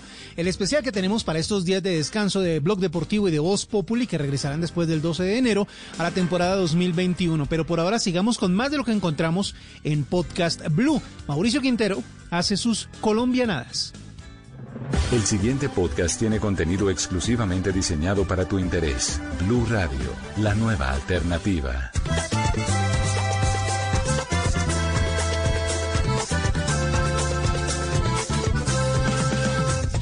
Colombianadas, colombianadas, 100% colombianadas. En Colombia a uno le toca hacerle la trampa al centavo. Y eso está demostrado con los vendedores de almacén de ropa en cualquier lugar del país. Siempre le preguntan a uno, ¿qué está buscando, mono? Uy, esa chompa le arma perfecto. Puras mentiras. Le dicen a uno, uy, hermano, está de buena, ¿sabe qué? De esa tallita me queda el último. Este es el último, hermano, aprovechen. O que me dicen esas vendedoras que le dicen a uno, mi amor. No, mi amor, la otra semana nos llega. Y para que uno lleve el zapato siempre le dicen, cálcelo sin compromiso. Ahora, colombiano que se respete pide rebaja. Y vendedor que se respete no se la da. Uy, hermano, es que no le puedo rebajar porque es que no le gano es nada. Ve, averígüelo en otro lado y verá que no lo encuentra. Ahora, ¿qué tal los vendedores que le dicen a uno, "Hmm, ese ha tenido harta salida, como para que uno se antoje y lo compre solamente por eso? Pero en Colombia, que somos los reyes de la vaina chimba, siempre le dicen a uno, claro que es original. Lo que pasa es que este modelito lo están haciendo en Panamá. Aquí les tengo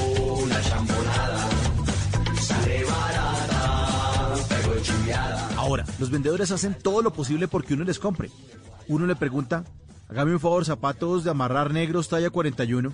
Ah, no, hermano, pero si quieres te bajo talla 40 y es mocasín café. Porque en Colombia nos toca rebuscarnos. Hay muchas estrategias que los colombianos hacemos con respecto a nuestro bolsillo. Por ejemplo, comprar un solo jugo para pedir el baño prestado en una cafetería. Ir por la tarde a un restaurante a averiguar precios para ver si uno puede invitar a la dama el día siguiente. Ahora, ¿qué me dicen de la clásica en Colombia que es comprar la cajita de chicles en el supermercado para que le cambien a un billete de 50 mil o de 100 mil que ya están saliendo? Colombiano que se respete va a buffet. Y obviamente invita a la mamá, pero para que ella lleve una cartera gigante que se llene de comida de contrabando para sacarle provecho a la entrada.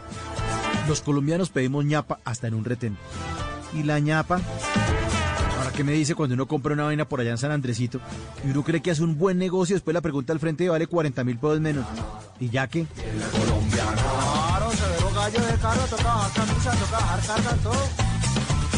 colombiana. Cuando el colombiano le pareció carísimo lo que le acaban de ofrecer en un almacén, usted lo identifica. El colombiano es aquel que dice, vamos a dar una vueltica, ya venimos. Ahora, colombiano que se respete trata de clavarle un billete falso que le metieron al primero que dé papaya. Y solamente compra lo que está en promoción. Porque en Colombia uno es enfermo por las promociones.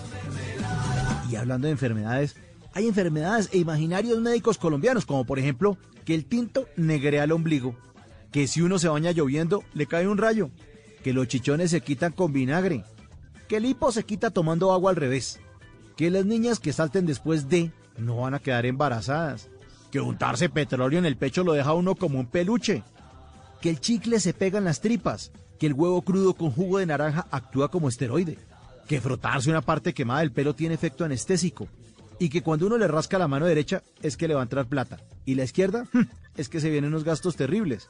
Pero la más fuerte colombianada de rasquiña es la de las mujeres, que es que si a una mujer le rasca una pocheca, una lolita o una teta, es porque un hombre la está deseando en algún lugar de Colombia. Los colombianos somos gente muy de buenas, aunque a veces nos ataca la ley de la piraña mueca, que son como unas leyes de Morphy colombianas. Y es esa ley que dice que si usted invita a un amigo a un restaurante a probar algo que a usted le parece delicioso, preciso ese día, ese plato no lo hay. ¿Mojarra? Uy, se nos acabó. Mojarra no hay hasta ahora. Otra ley de la piraña mueca reza lo siguiente. El día que usted no tiene sueño, pasan los programas de televisión más malos. Ley de la piraña mueca. Cuando usted termina una relación, está solo entusado, no lo llaman ni para echarle la madre. y cuadres y verá lo que le va a pasar. Le caen 50 viejas el mismo día. Leyes de la piraña mueca. Otra ley es que cuando usted es el titular de una cuenta bancaria y hace fila, avanza más rápido la fila de los que vienen a pagar servicios de impuestos que ni siquiera son clientes del banco. Entre más afán tiene un colombiano de bajarse un taxi, menos vueltas tiene el taxista para darle. Otra ley. Uno encuentra primero el control remoto del aparato que no quiere usar. Si necesita adelantar la película con el DVD, aparece primero el control del televisor. Ley de la piraña mueca. Cuando uno deja el paraguas en la casa, llueve durísimo. Que venga ve por uno. En el restaurante, cuando usted le da por no pedir entrada, el plato fuerte es malísimo, chimbísimo, es una estafa, de malas como la piraña mueca. Otra ley dice que si usted tiene afán, la impresora se le va a trabar y se le va a comer el papel. Y si usted la llega a destapar, se le van a manchar los dedos, queda usted como si hubiera acabado de cambiar una llanta.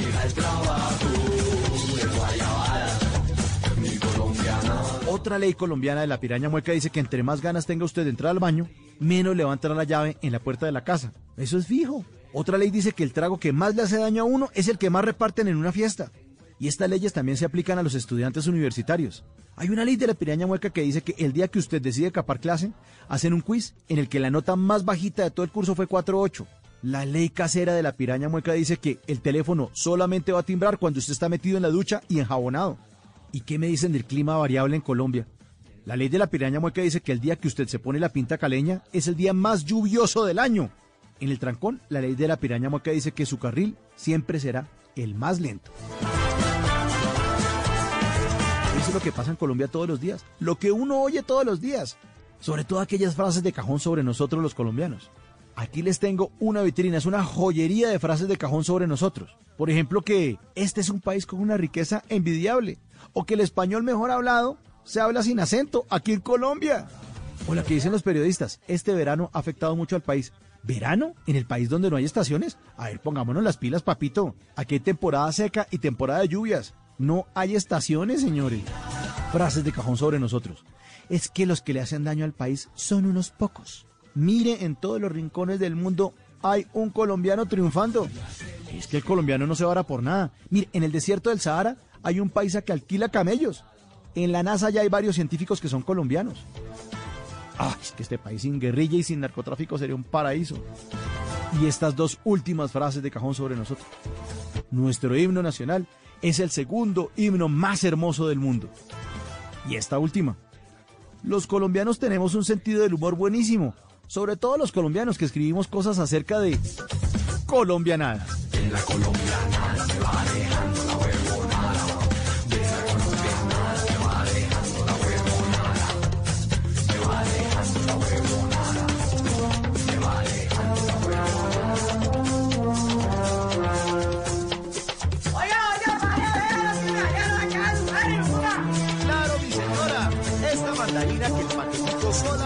sale por 2.000 pesitos.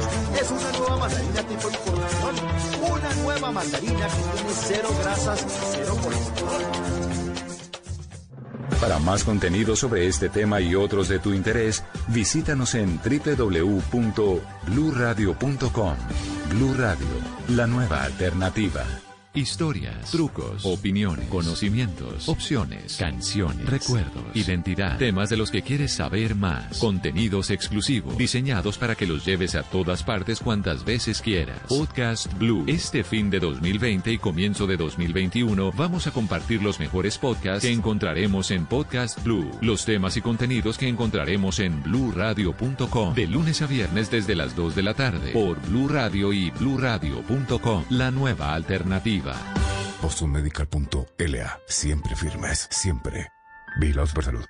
En la rebaja droguerías y minimarkets consigues medicamentos, cuidado personal, consumo familiar y ahora también tu lotería favorita. Compra tu billete o fracción en cualquier punto de venta y juega por más de 40 mil millones de pesos semanales. Compra tu lotería favorita en la rebaja droguerías y minimarkets. La rebaja para todos, para siempre que esta Navidad sea un tiempo de amor y un motivo de felicidad y que en el año nuevo abunde la salud, el éxito y la prosperidad.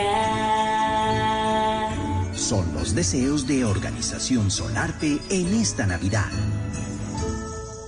BostonMedical.la. Siempre firmes, siempre. Vigilados por salud. Estás escuchando Blue Radio. Es hora de volver al trabajo con toda la energía para cumplir tus propósitos. Es tiempo de cuidarnos y querernos. Banco Popular. Hoy se puede, siempre se puede.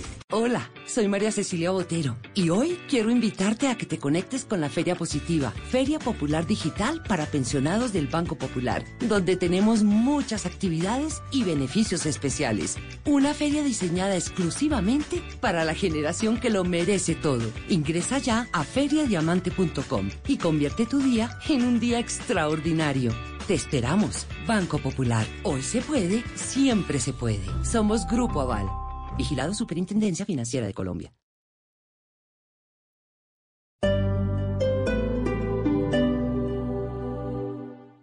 Desde el 7 de diciembre, Bla Bla Blue se viste de Ja Ja Blue. Cada noche, las más divertidas conversaciones con esos personajes que tantas risas nos han provocado.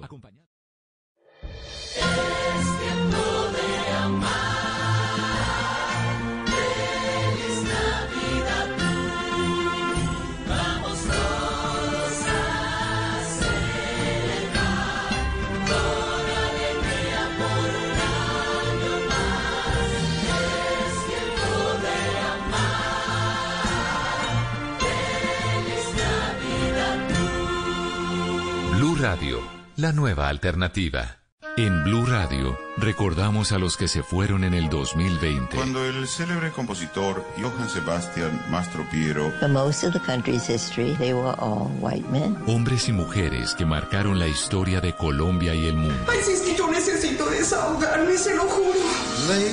Escuche este 25 de diciembre a las 11 de la mañana y el 31 a las 2 de la tarde un homenaje a las personas de la literatura, la música, la política y otros ámbitos que fallecieron en los últimos 365 días. It is Ryan here, and I have a question for you. What do you do when you win?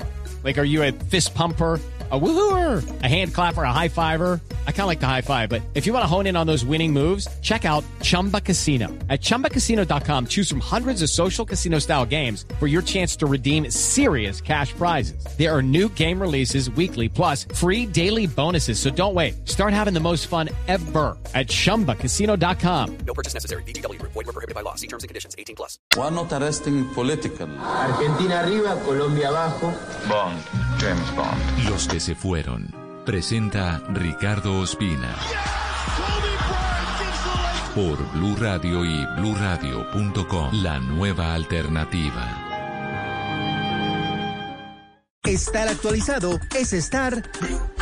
Descargue Blue App. Nuevo diseño. Una app más eficiente y liviana. Notificaciones con información de última hora. Podcast, programación de Blue Radio y todas las señales nacionales Blue en vivo donde y cuando quiera. Descárguela en Google Play y App Store.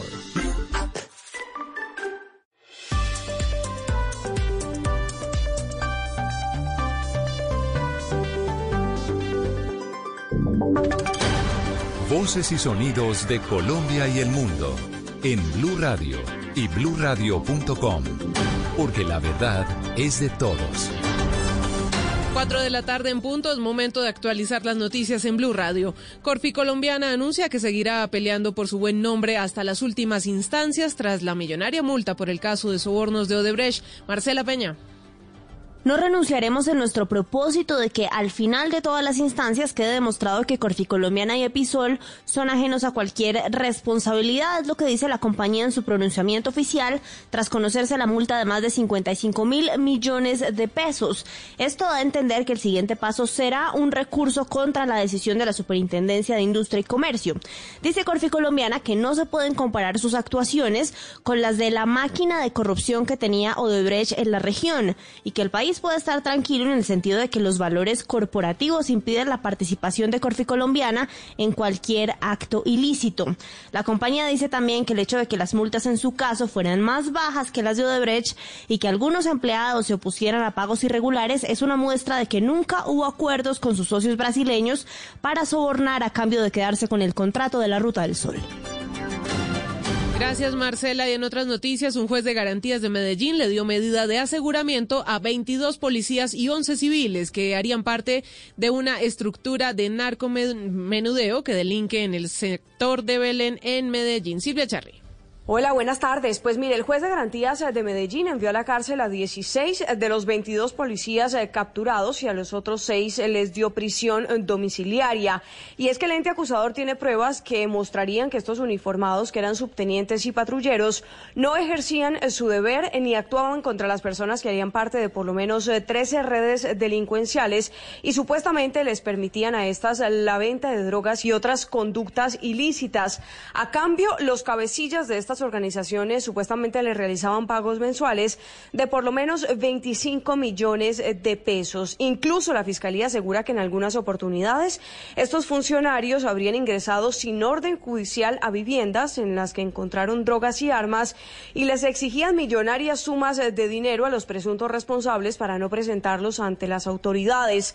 Los investigadores tienen documentados por lo menos 40 eventos delictivos en los que estos policías habrían eh, participado junto A ellos fueron capturados otros 11 particulares que harían parte de estas redes y a partir de este momento deberán responder en juicio desde la cárcel o prisión domiciliaria por delitos como concierto para delinquir, concusión, cohecho por dar u ofrecer, entre otros.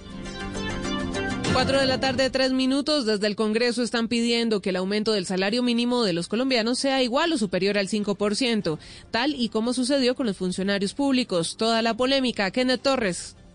La solicitud fue hecha por la representante de la Alianza Verde, Catherine Miranda, quien señaló que el empresariado colombiano, en especial correspondiente a las pequeñas y medianas empresas, no pueden aumentar el salario a altas proporciones, como lo solicitaron las centrales obreras, por lo que consideran que el salario mínimo de los colombianos debería ser igual o superior al 5% debería plantearse una meta de ajuste por inequidad gradual de al menos un 5% en los próximos cuatro años. Lo propio dijo la representante de la lista de los decentes, María José Pizarro, quien expresó que el aumento del salario de los colombianos debe ser igual al de los congresistas. Tendríamos que tener un ajuste salarial mínimo equivalente al aumento salarial que recibieron los congresistas este año. En todo caso, eh, no podría ser menos de un millón doscientos mil, un millón quinientos mil pesos que en últimas es lo que se venía proponiendo desde diferentes sectores. En las próximas horas está previsto que el presidente Iván Duque expida el decreto con el que se aumenta el salario de los colombianos. Y en la información internacional, el presidente electo Joe Biden se acaba de pronunciar frente a la explosión de un carro ocurrida este fin de semana en Nashville, Tennessee. Las autoridades federales identificaron al presunto responsable como Anthony Quinn, de 63 años, como el hombre detrás de la misteriosa explosión en la que él mismo murió. El mandatario agradeció la respuesta temprana de las autoridades. Escuchemos a Biden. Esta bomba nos recuerda el poder destructivo que tiene una persona, un grupo pequeño, para hacer mucho daño. Quiero agradecer a toda la policía, en especial a esos cinco oficiales que actuaron muy rápido para evacuar el área antes de la explosión, arriesgando incluso sus propias vidas. Noticias contra reloj en Blue Radio. Cuatro de la tarde, cinco minutos. La noticia en desarrollo está en Estados Unidos porque las autoridades informaron este lunes que arrestaron a un ciudadano dominicano que llegó al aeropuerto John F. Kennedy de Nueva York con una lata de tomate llena con 2,2 kilos de cocaína por valor de 160 mil dólares.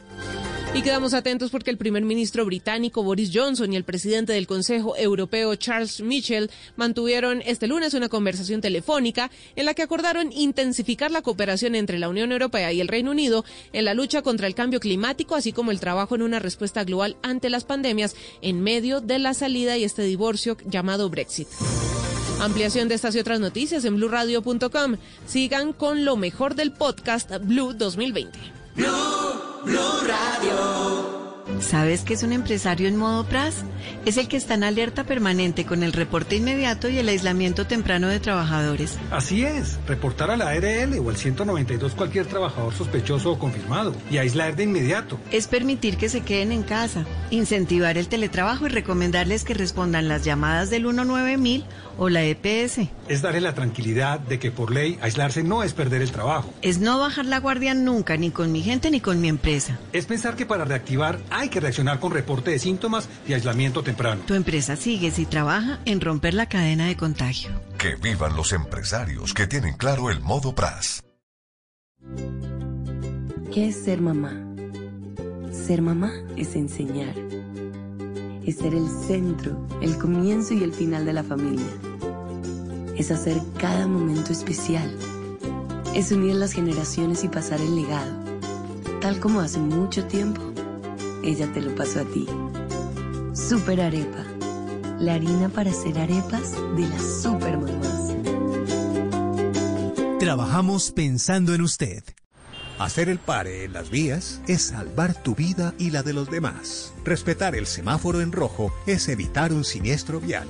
Recuerda que siempre hay alguien que te espera en casa. En la vía, abraza la vida. Respeta las señales de tránsito.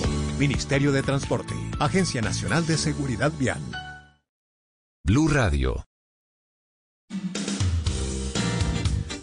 Son las 4 de la tarde, 8 minutos. Seguimos acompañándolos en la tarde de este lunes en eh, Podcast Blue. Hoy está de vacaciones, durante estos días está de vacaciones Voz Populi. A esta hora ustedes normalmente se informan, tienen la opinión y el humor. eh, la pizca de humor, como dicen eh, Jorge Alfredo y el padre, para esta dura realidad. Así que eh, Voz Populi regresará el próximo 11 de enero, el lunes festivo cuando se cierra la temporada de vacaciones, pues de fin de año, de inicio del 2021, estará regresando Voz Populi. Así que pendientes del regreso. Mientras tanto, nos estamos acompañando con este espacio en el que les estamos mostrando lo mejor de Podcast Blue. En blueradio.com ustedes encuentran los podcasts de diferentes temas, de todos los temas abarcan básicamente. Así que si usted quiere tener un contenido para llevar, para estar con usted en cualquier parte, para oírlo a cualquier hora, lo puede buscar en blueradio.com en estos podcasts. Por ejemplo, se quiere ahorrar sin sentirlo. Aquí está el autocosquilleo con Camilo Andrés López. El siguiente podcast tiene contenido exclusivamente diseñado para tu interés. Blue Radio, la nueva alternativa.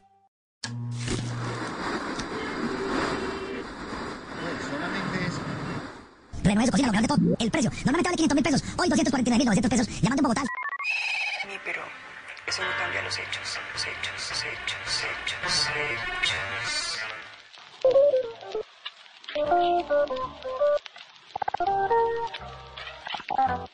Capítulo 10. Compra productos de calidad. Ey, sube las manos, abre tus bolsillos, saca tu billetera y alista tu cuenta de ahorros porque aquí comienza un nuevo capítulo de El Auto Cosquilleo. ¿El auto qué?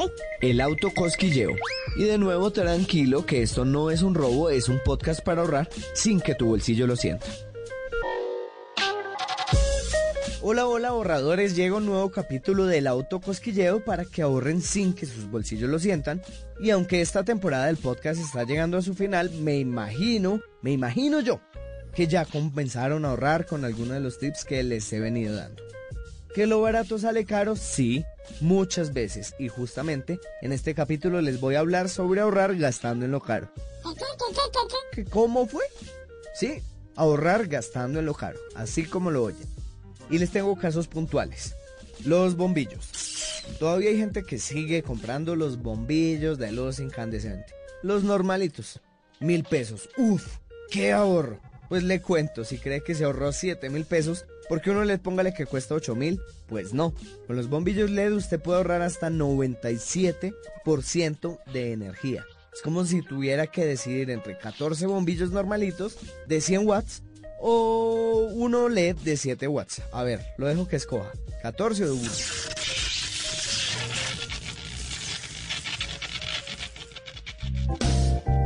Ahora hablemos algo más personal, los zapatos. Ahí hay dos opciones, o compra unos de 60 mil cada tres meses o compra unos de 160 mil pesos cada año. Si se decide por los primeros, al año se va a gastar 240 mil pesos en zapatos. Si se decide por los segundos, sencillo, 160 mil pesos una vez. Otros ejemplos, las pilas. A ver, ¿qué sale más barato? Comprar unas pilas tradicionales a 7 mil pesos un par, que le duran unas 30 horas en un radio, pongan. O unas recargables que cuestan 30 mil pesos el par, pero le duran hasta 2000 ciclos, es decir, 1999 ciclos más que las tradicionales. Haga cuentas, dígame cuáles salen más baratas. En la cocina, hablemos de ollas. Usted compra una batería de ollas, 5 eh, ollas en 80 mil pesos y le duran un año. O compra una batería de 200 mil pesos y le dura 5 años. Eche números. Las primeras en 5 años le salen en 400 mil pesos. El doble de lo que le costarían las segundas, las de mejor calidad. Lo mismo pasa con los electrodomésticos. Un horno, el barato le cuesta menos de la mitad, pero el caro tiene un ahorro energético con una vida útil de 10 años, lo que quiere decir que se va a ahorrar más del triple en el costo inicial. Es simple, piénselo a largo plazo, haga cuentas, eche números y decida qué es lo mejor, si lo caro o lo barato. No es una regla que lo barato salga caro, pero tampoco lo es que lo caro no sea una buena opción en muchos casos. Simplemente lo invito a pensar antes de comprar. Llegó, llegó, llegó el momento más aclamado por el público, el momento de el tip. El tip. Oh, extranjero. Escucha a continuación estas primeras enseñanzas. Enseñanzas. ¡Usú!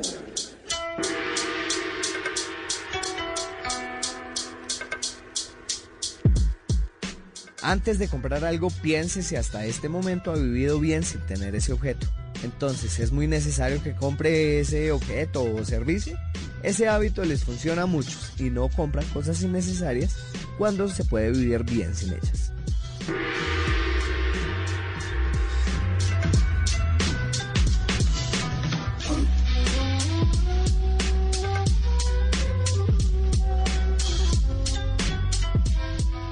Para más contenido sobre este tema y otros de tu interés, visítanos en www.bluradio.com. Blu Radio, la nueva alternativa. Con amor, paz y mucha prosperidad. En esta Navidad, Café Águila Roja. Informa la hora. Son las 4 de la tarde, 14 minutos.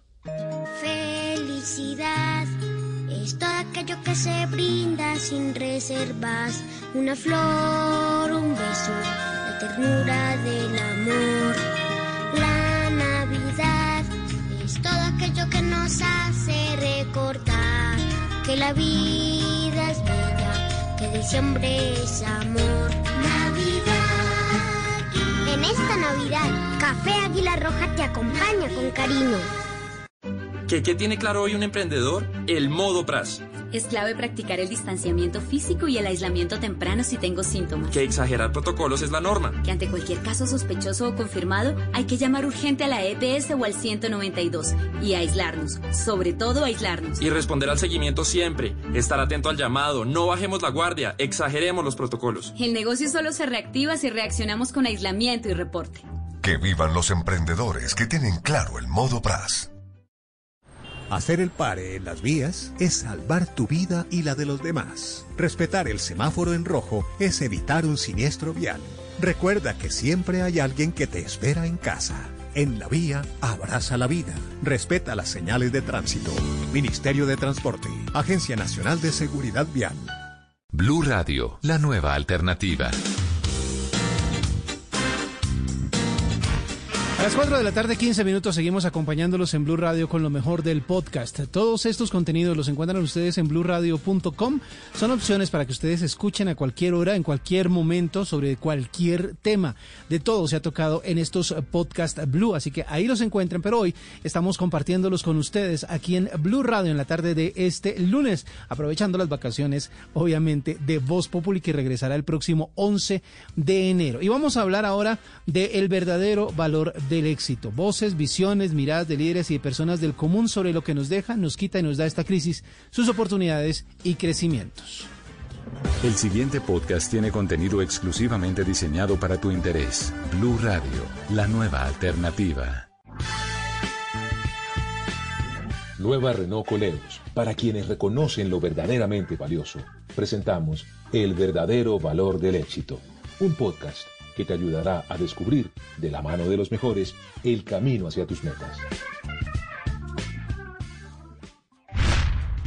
Hola, ¿qué tal? Bienvenidos a este nuevo episodio, el tercer episodio de El verdadero valor del éxito, un podcast aquí en Blue Radio en el que buscamos encontrar con voces, con miradas, con visiones de vida de diferentes personalidades qué viene, qué sigue, qué ganamos, qué perdimos luego de esta difícil situación de pandemia, de esta situación tan compleja, tan difícil que toda la humanidad entera ha tenido que primero vivir y ahora tratar de superar. Hoy tenemos un invitado que tiene una conjugación especial. Se llama Luis Gabriel Castillo. Él es ejecutivo de marketing, específicamente del mundo de las telecomunicaciones, de la música y del entretenimiento, pero también es una persona que ha dedicado parte de su vida y la sigue dedicando a aspectos filantrópicos, ayudar a muchas personas. Además es navegante. Tiene ese espíritu especial de un ser humano que se enfrenta al inmenso mar solo con un trapo, con una vela, para tratar de atravesarlo, domarlo, dominarlo y disfrutarlo, por supuesto. Luis Gabriel, bien, bienvenido, muchas gracias aquí al verdadero valor del éxito. José Carlos, muchas gracias por la invitación y esa presentación tan completa. Estoy muy contento de estar con ustedes apoyando esta época post-COVID, hablemoslo ya, hablemos ya de COVID en el pasado. Ojalá un día podamos hablar sobre ese tema. Muchas gracias. Sí, señor. Las canciones se disfrutan a todo volumen. Nueva Renault Coleos con sonido Bose a bordo.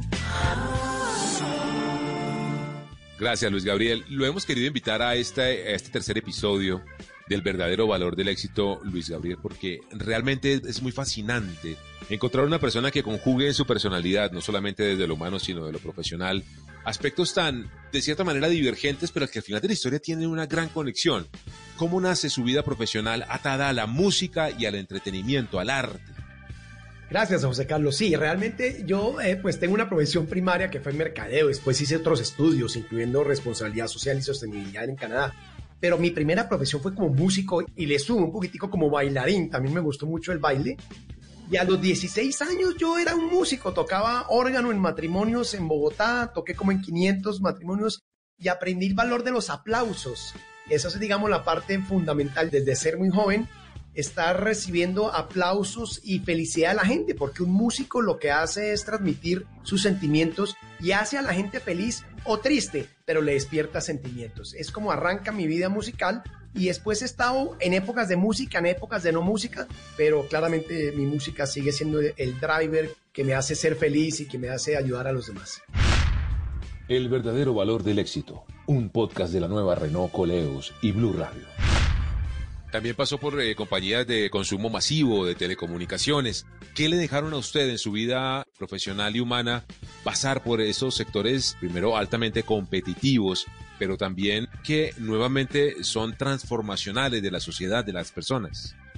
Sí, José Carlos, digamos, mi primera gran experiencia fue como ejecutivo de mercadeo en una empresa en su momento y hoy en día muy importante que se llama Coca-Cola, donde aprendí el valor de pensar y soñar más allá de pensar en esa época, como decimos ya hace muchos años, afuera de la caja y tratar de liderar y ser el primero en muchos procesos. Eso fue como mi primera gran experiencia para después estar un tiempo en, en The Walt Disney Company y ya hacer el link directo a lo que fui muchos años ejecutivo de Sony Music, donde es el momento más difícil de mi vida porque yo llegué en la época fuerte de la piratería la época en que tocaba innovar, que es parecido a lo que ha pasado los últimos ocho meses en el mundo. Todos hemos tenido que innovar y en su momento pues le dimos una pequeña transformación, volviendo a los artistas como marcas en desarrollo para empresas terceras que no necesariamente eran del entretenimiento.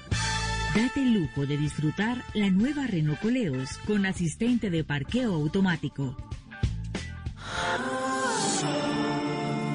¿De qué manera, Luis Gabriel, cree usted que confluyen en su vida profesional y personal esas eh, pasiones que lo caracterizan a usted, el amor al arte, la filantropía, pero también el trabajo en el entretenimiento, la tecnología, las TIC. Yo creo que todo se conjuga, José Carlos, en mi definición personal de felicidad, que yo creo que todos las construimos a través de los años. Y para mí la felicidad, después de, de, muchos años de trabajar en muchas industrias, en muchas empresas, yo digo que soy un millennial de 50 porque he tenido varios puestos en varias partes, y para mí la definición de felicidad es ayudar. Ayudar y se devuelve. Yo desde que mm, tengo uso de razón y gracias a mi madre leí mucha literatura sobre condición social de la pobreza en Latinoamérica, por ejemplo. Y en un momento dado, trabajando en Sony Music y haciendo un posgrado en los Andes, conocí una persona que me llevó al mundo de la filantropía, que siempre estaba en mí. Yo creo que todos tenemos esa base de ayudar a los demás. Y me invitó a World Vision, que es una organización humanitaria muy grande, donde allí llevo casi 20 años, entre dos años que fui empleado y, y en un comité de marketing y en su junta directiva. Entonces, me transformó esta persona que me lideró en su momento me llegó a darme cuenta que solo es ese despertar de que era de ayudar a los demás. Y más ayudar a población, en el caso World Vision, que son niños de primera infancia en condiciones de pobreza absoluta, en este caso para colombianos. Hoy en día tenemos 42 mil niños en patrocinio en World Vision y pues seguimos creciendo y ya somos el país que más aportamos a la sociedad de World Vision Colombia por encima de los países que antes nos daban recursos internacionales. Es desde ese momento, que son casi hace 20 años, he colaborado en esa organización, he colaborado en otras, ahora estoy colaborando otras organizaciones de ayuda humanitaria y la música ha estado siempre presente porque uno de los factores fundamentales del desarrollo en la primera infancia y la pobreza es el arte, el entretenimiento. Entonces creo que se me han unido y he tenido mucha suerte en la vida de poder unir todos esos conceptos que me han hecho muy feliz. El verdadero valor del éxito, un podcast de la nueva Renault Coleos y Blue Radio. Pero usted también estudió, Luis Gabriel, la filantropía no es solamente es una pasión y un gusto, sino que también aprendió, se hizo una maestría en Francia, si no estoy mal. La, hice, hace cinco años, me tomé un año, me fui a Canadá. Una de las cosas que descubrí es que para trabajar en una organización de ayuda humanitaria, una ONG, uno tiene que aprender, no solo la voluntad. Y Canadá, junto con Australia, son los dos países más socialmente responsables. Me fui un año en la Universidad de Toronto, allá hice una especialización y lo hice por gusto personal, porque después he querido colaborar y ayudar en el buen sentido, pero con conocimiento de causa, sabiendo hacia dónde podemos como estrategia, que las cosas que hemos hecho en la vida en estas grandes corporaciones que hablamos antes, es crear una estrategia comercial, un plan de marketing, un desarrollo completo, pero hacer eso mismo en una organización de ayuda humanitaria. Y eso es lo que ha conjugado mi vida, el aprendizaje que he tenido en las grandes corporaciones de consumo, aplicarla en las organizaciones de ayuda humanitaria y verlas como empresas, que a veces era solamente el arte de ayudar pero también hay que verlas como una empresa regular, con ventas, con presupuestos, con estrategias y con un fin sin ánimo de lucro. Y en medio de esta situación, Luis Gabriel, ¿qué cree usted? ¿Qué valores nuevos se han construido para todos nosotros luego de esta situación tan compleja que nos ha tocado vivir como humanidad? Uy, José Carlos, muchos valores. Yo creo que yo tengo que aceptar, creo que a muchos nos pasa que pues ha sido una etapa dura en la vida, pero con un aprendizaje que nos va a servir para muchas cosas a nosotros y a los jóvenes que están entrando en el mundo laboral y que quieren pues tener carreras importantes y ayudar. Para mí la familia es tal vez el valor más importante, el poder haber estado estos nueve meses compenetrado con mi esposa, mis hijos, familiares primarios. Ha sido formidable poder conocerlos mucho más. Yo por razones de mi trabajo he viajado toda mi vida mucho y esta oportunidad ha sido fantástica. Pero la otra definitivamente que me gusta desarrollar un poquitico es la tolerancia.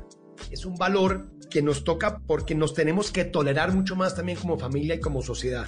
Es triste porque finalmente después del COVID lo que está pasando es que ganamos en Latinoamérica, especialmente en Colombia, unos puntos de disminución de pobreza, pero los perdimos. Entonces el valor de la equidad, que en eso nos debe quedar a todos los seres humanos que en, en momentos de dolor es donde más tenemos que ayudar a los otros y no necesariamente con asistencialismo, no solamente donando dinero o comprando cosas, es realmente transmitir y enseñar a desarrollarse como persona, a buscar estrategias y objetivos y a ser felices. Otra vez con el círculo, llegando a ser felices esta semana que estuve con artistas nuevos en la ciudad de Medellín de música, terminando en ese ciclo que les decía de los artistas, donde ahora que son famosos, ellos van a empezar a crear una fundación para desarrollar artistas en desarrollo y poder agradecer lo que nos ha dado la vida, porque nos ha dado mucho la vida. Tenemos que estar felices porque nos ha dado la vida, nos ha dado la felicidad y nosotros tenemos que devolver el mundo. Give back, dicen los americanos. Devolver. Give back, así es, Luis Gabriel, Luis Gabriel Castillo,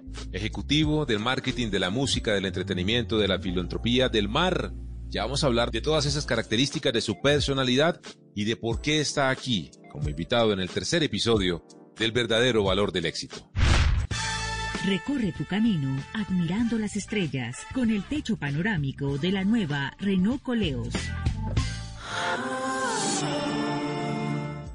Bueno, Luis Gabriel, hablemos ahora del mar. ¿En qué momento, en qué momento usted se enfrenta al agua? Y cuando digo el agua, hablo de agua, hablo del océano, de los mares, y se enamora perdidamente del mar, de navegarlo. José Carlos, doy gracias a Dios que mi padre desde los seis años nos inculcó la navegación a vela cerca de Bogotá, en Tuminé, y ha sido una pasión y un deporte que he disfrutado toda mi vida. Pero hace unos años yo creo que el amor por el mar, eh, el mar es respeto para mí, el mar es amor, el mar es libertad. Hace unos años tomé la decisión de tener eh, un amor más cercano al mar de navegar más en el mar que en agua dulce, son conceptos totalmente diferentes.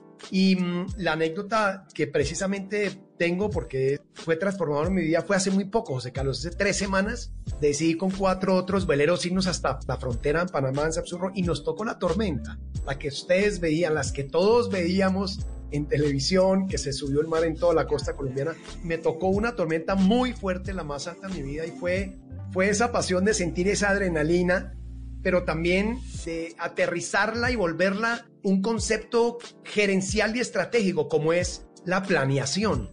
Uno tiene que planear en la vida todo y hay dos conceptos muy importantes en la navegación a vela. Planear qué pasa en estos momentos y segundo, el trabajo en equipo. Como en una empresa, en una familia o en una sociedad, el trabajo en equipo en un velero es fundamental. Hay un capitán y el resto cada uno tiene su, estrategia, su objetivo y tiene que cumplir a cabalidad. Me pegué un susto, les quiero confesar, tuve vientos de 30 nudos, nunca los había visto, olas de 3 metros, 8 horas de mucha adrenalina, chalecos salvavidas, amarrados al bote. Pero llegamos felices, sanos y salvos a Cartagena y al final una gran sonrisa. Para la tranquilidad de los oyentes, el mar se sube y, inunda, pero cuando uno está en el mar, eso no pasa. Uno está frente disfrutando del mar y una que otra bendición. Fue una lección buenísima en plena mitad de COVID el poder agradecerle a, a la Marina colombiana que nos dejó ir hasta la frontera porque todavía había restricciones, cuidarnos muy bien y al regreso haber planeado y estar preparado para una tormenta como la tuvimos. Entonces, casualmente, como le digo, me tocó en COVID, feliz, agradecido que estoy sano y salvo, mi equipo y mi tripulación también, los demás veleros también, y muchas lecciones en la vida, como todo, como siempre. Se puede decir, Luis Gabriel, que usted ya conoce el mar en todas sus facetas, ya lo conoce, el mar que conocemos todo, azul, soleado, también el de medianoche con la luz de la luna, calmado, y ahora este mar bravo, picado, que lo puso en todas las situaciones con un reto distinto.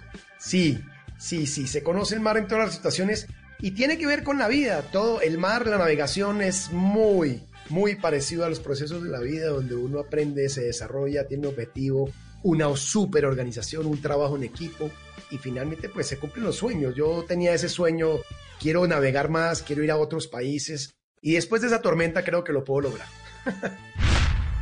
El verdadero valor del éxito, un podcast de la nueva Renault Coleos y Blue Radio. Muy bien, Luis Gabriel. Every day we rise, challenging ourselves to work for what we believe in. At US Border Patrol, Protecting our borders is more than a job, it's a calling. Agents answer the call, working together to keep our country and communities safe. If you're ready for a new mission, join U.S. Border Patrol and go beyond. Learn more at cbp.gov/careers.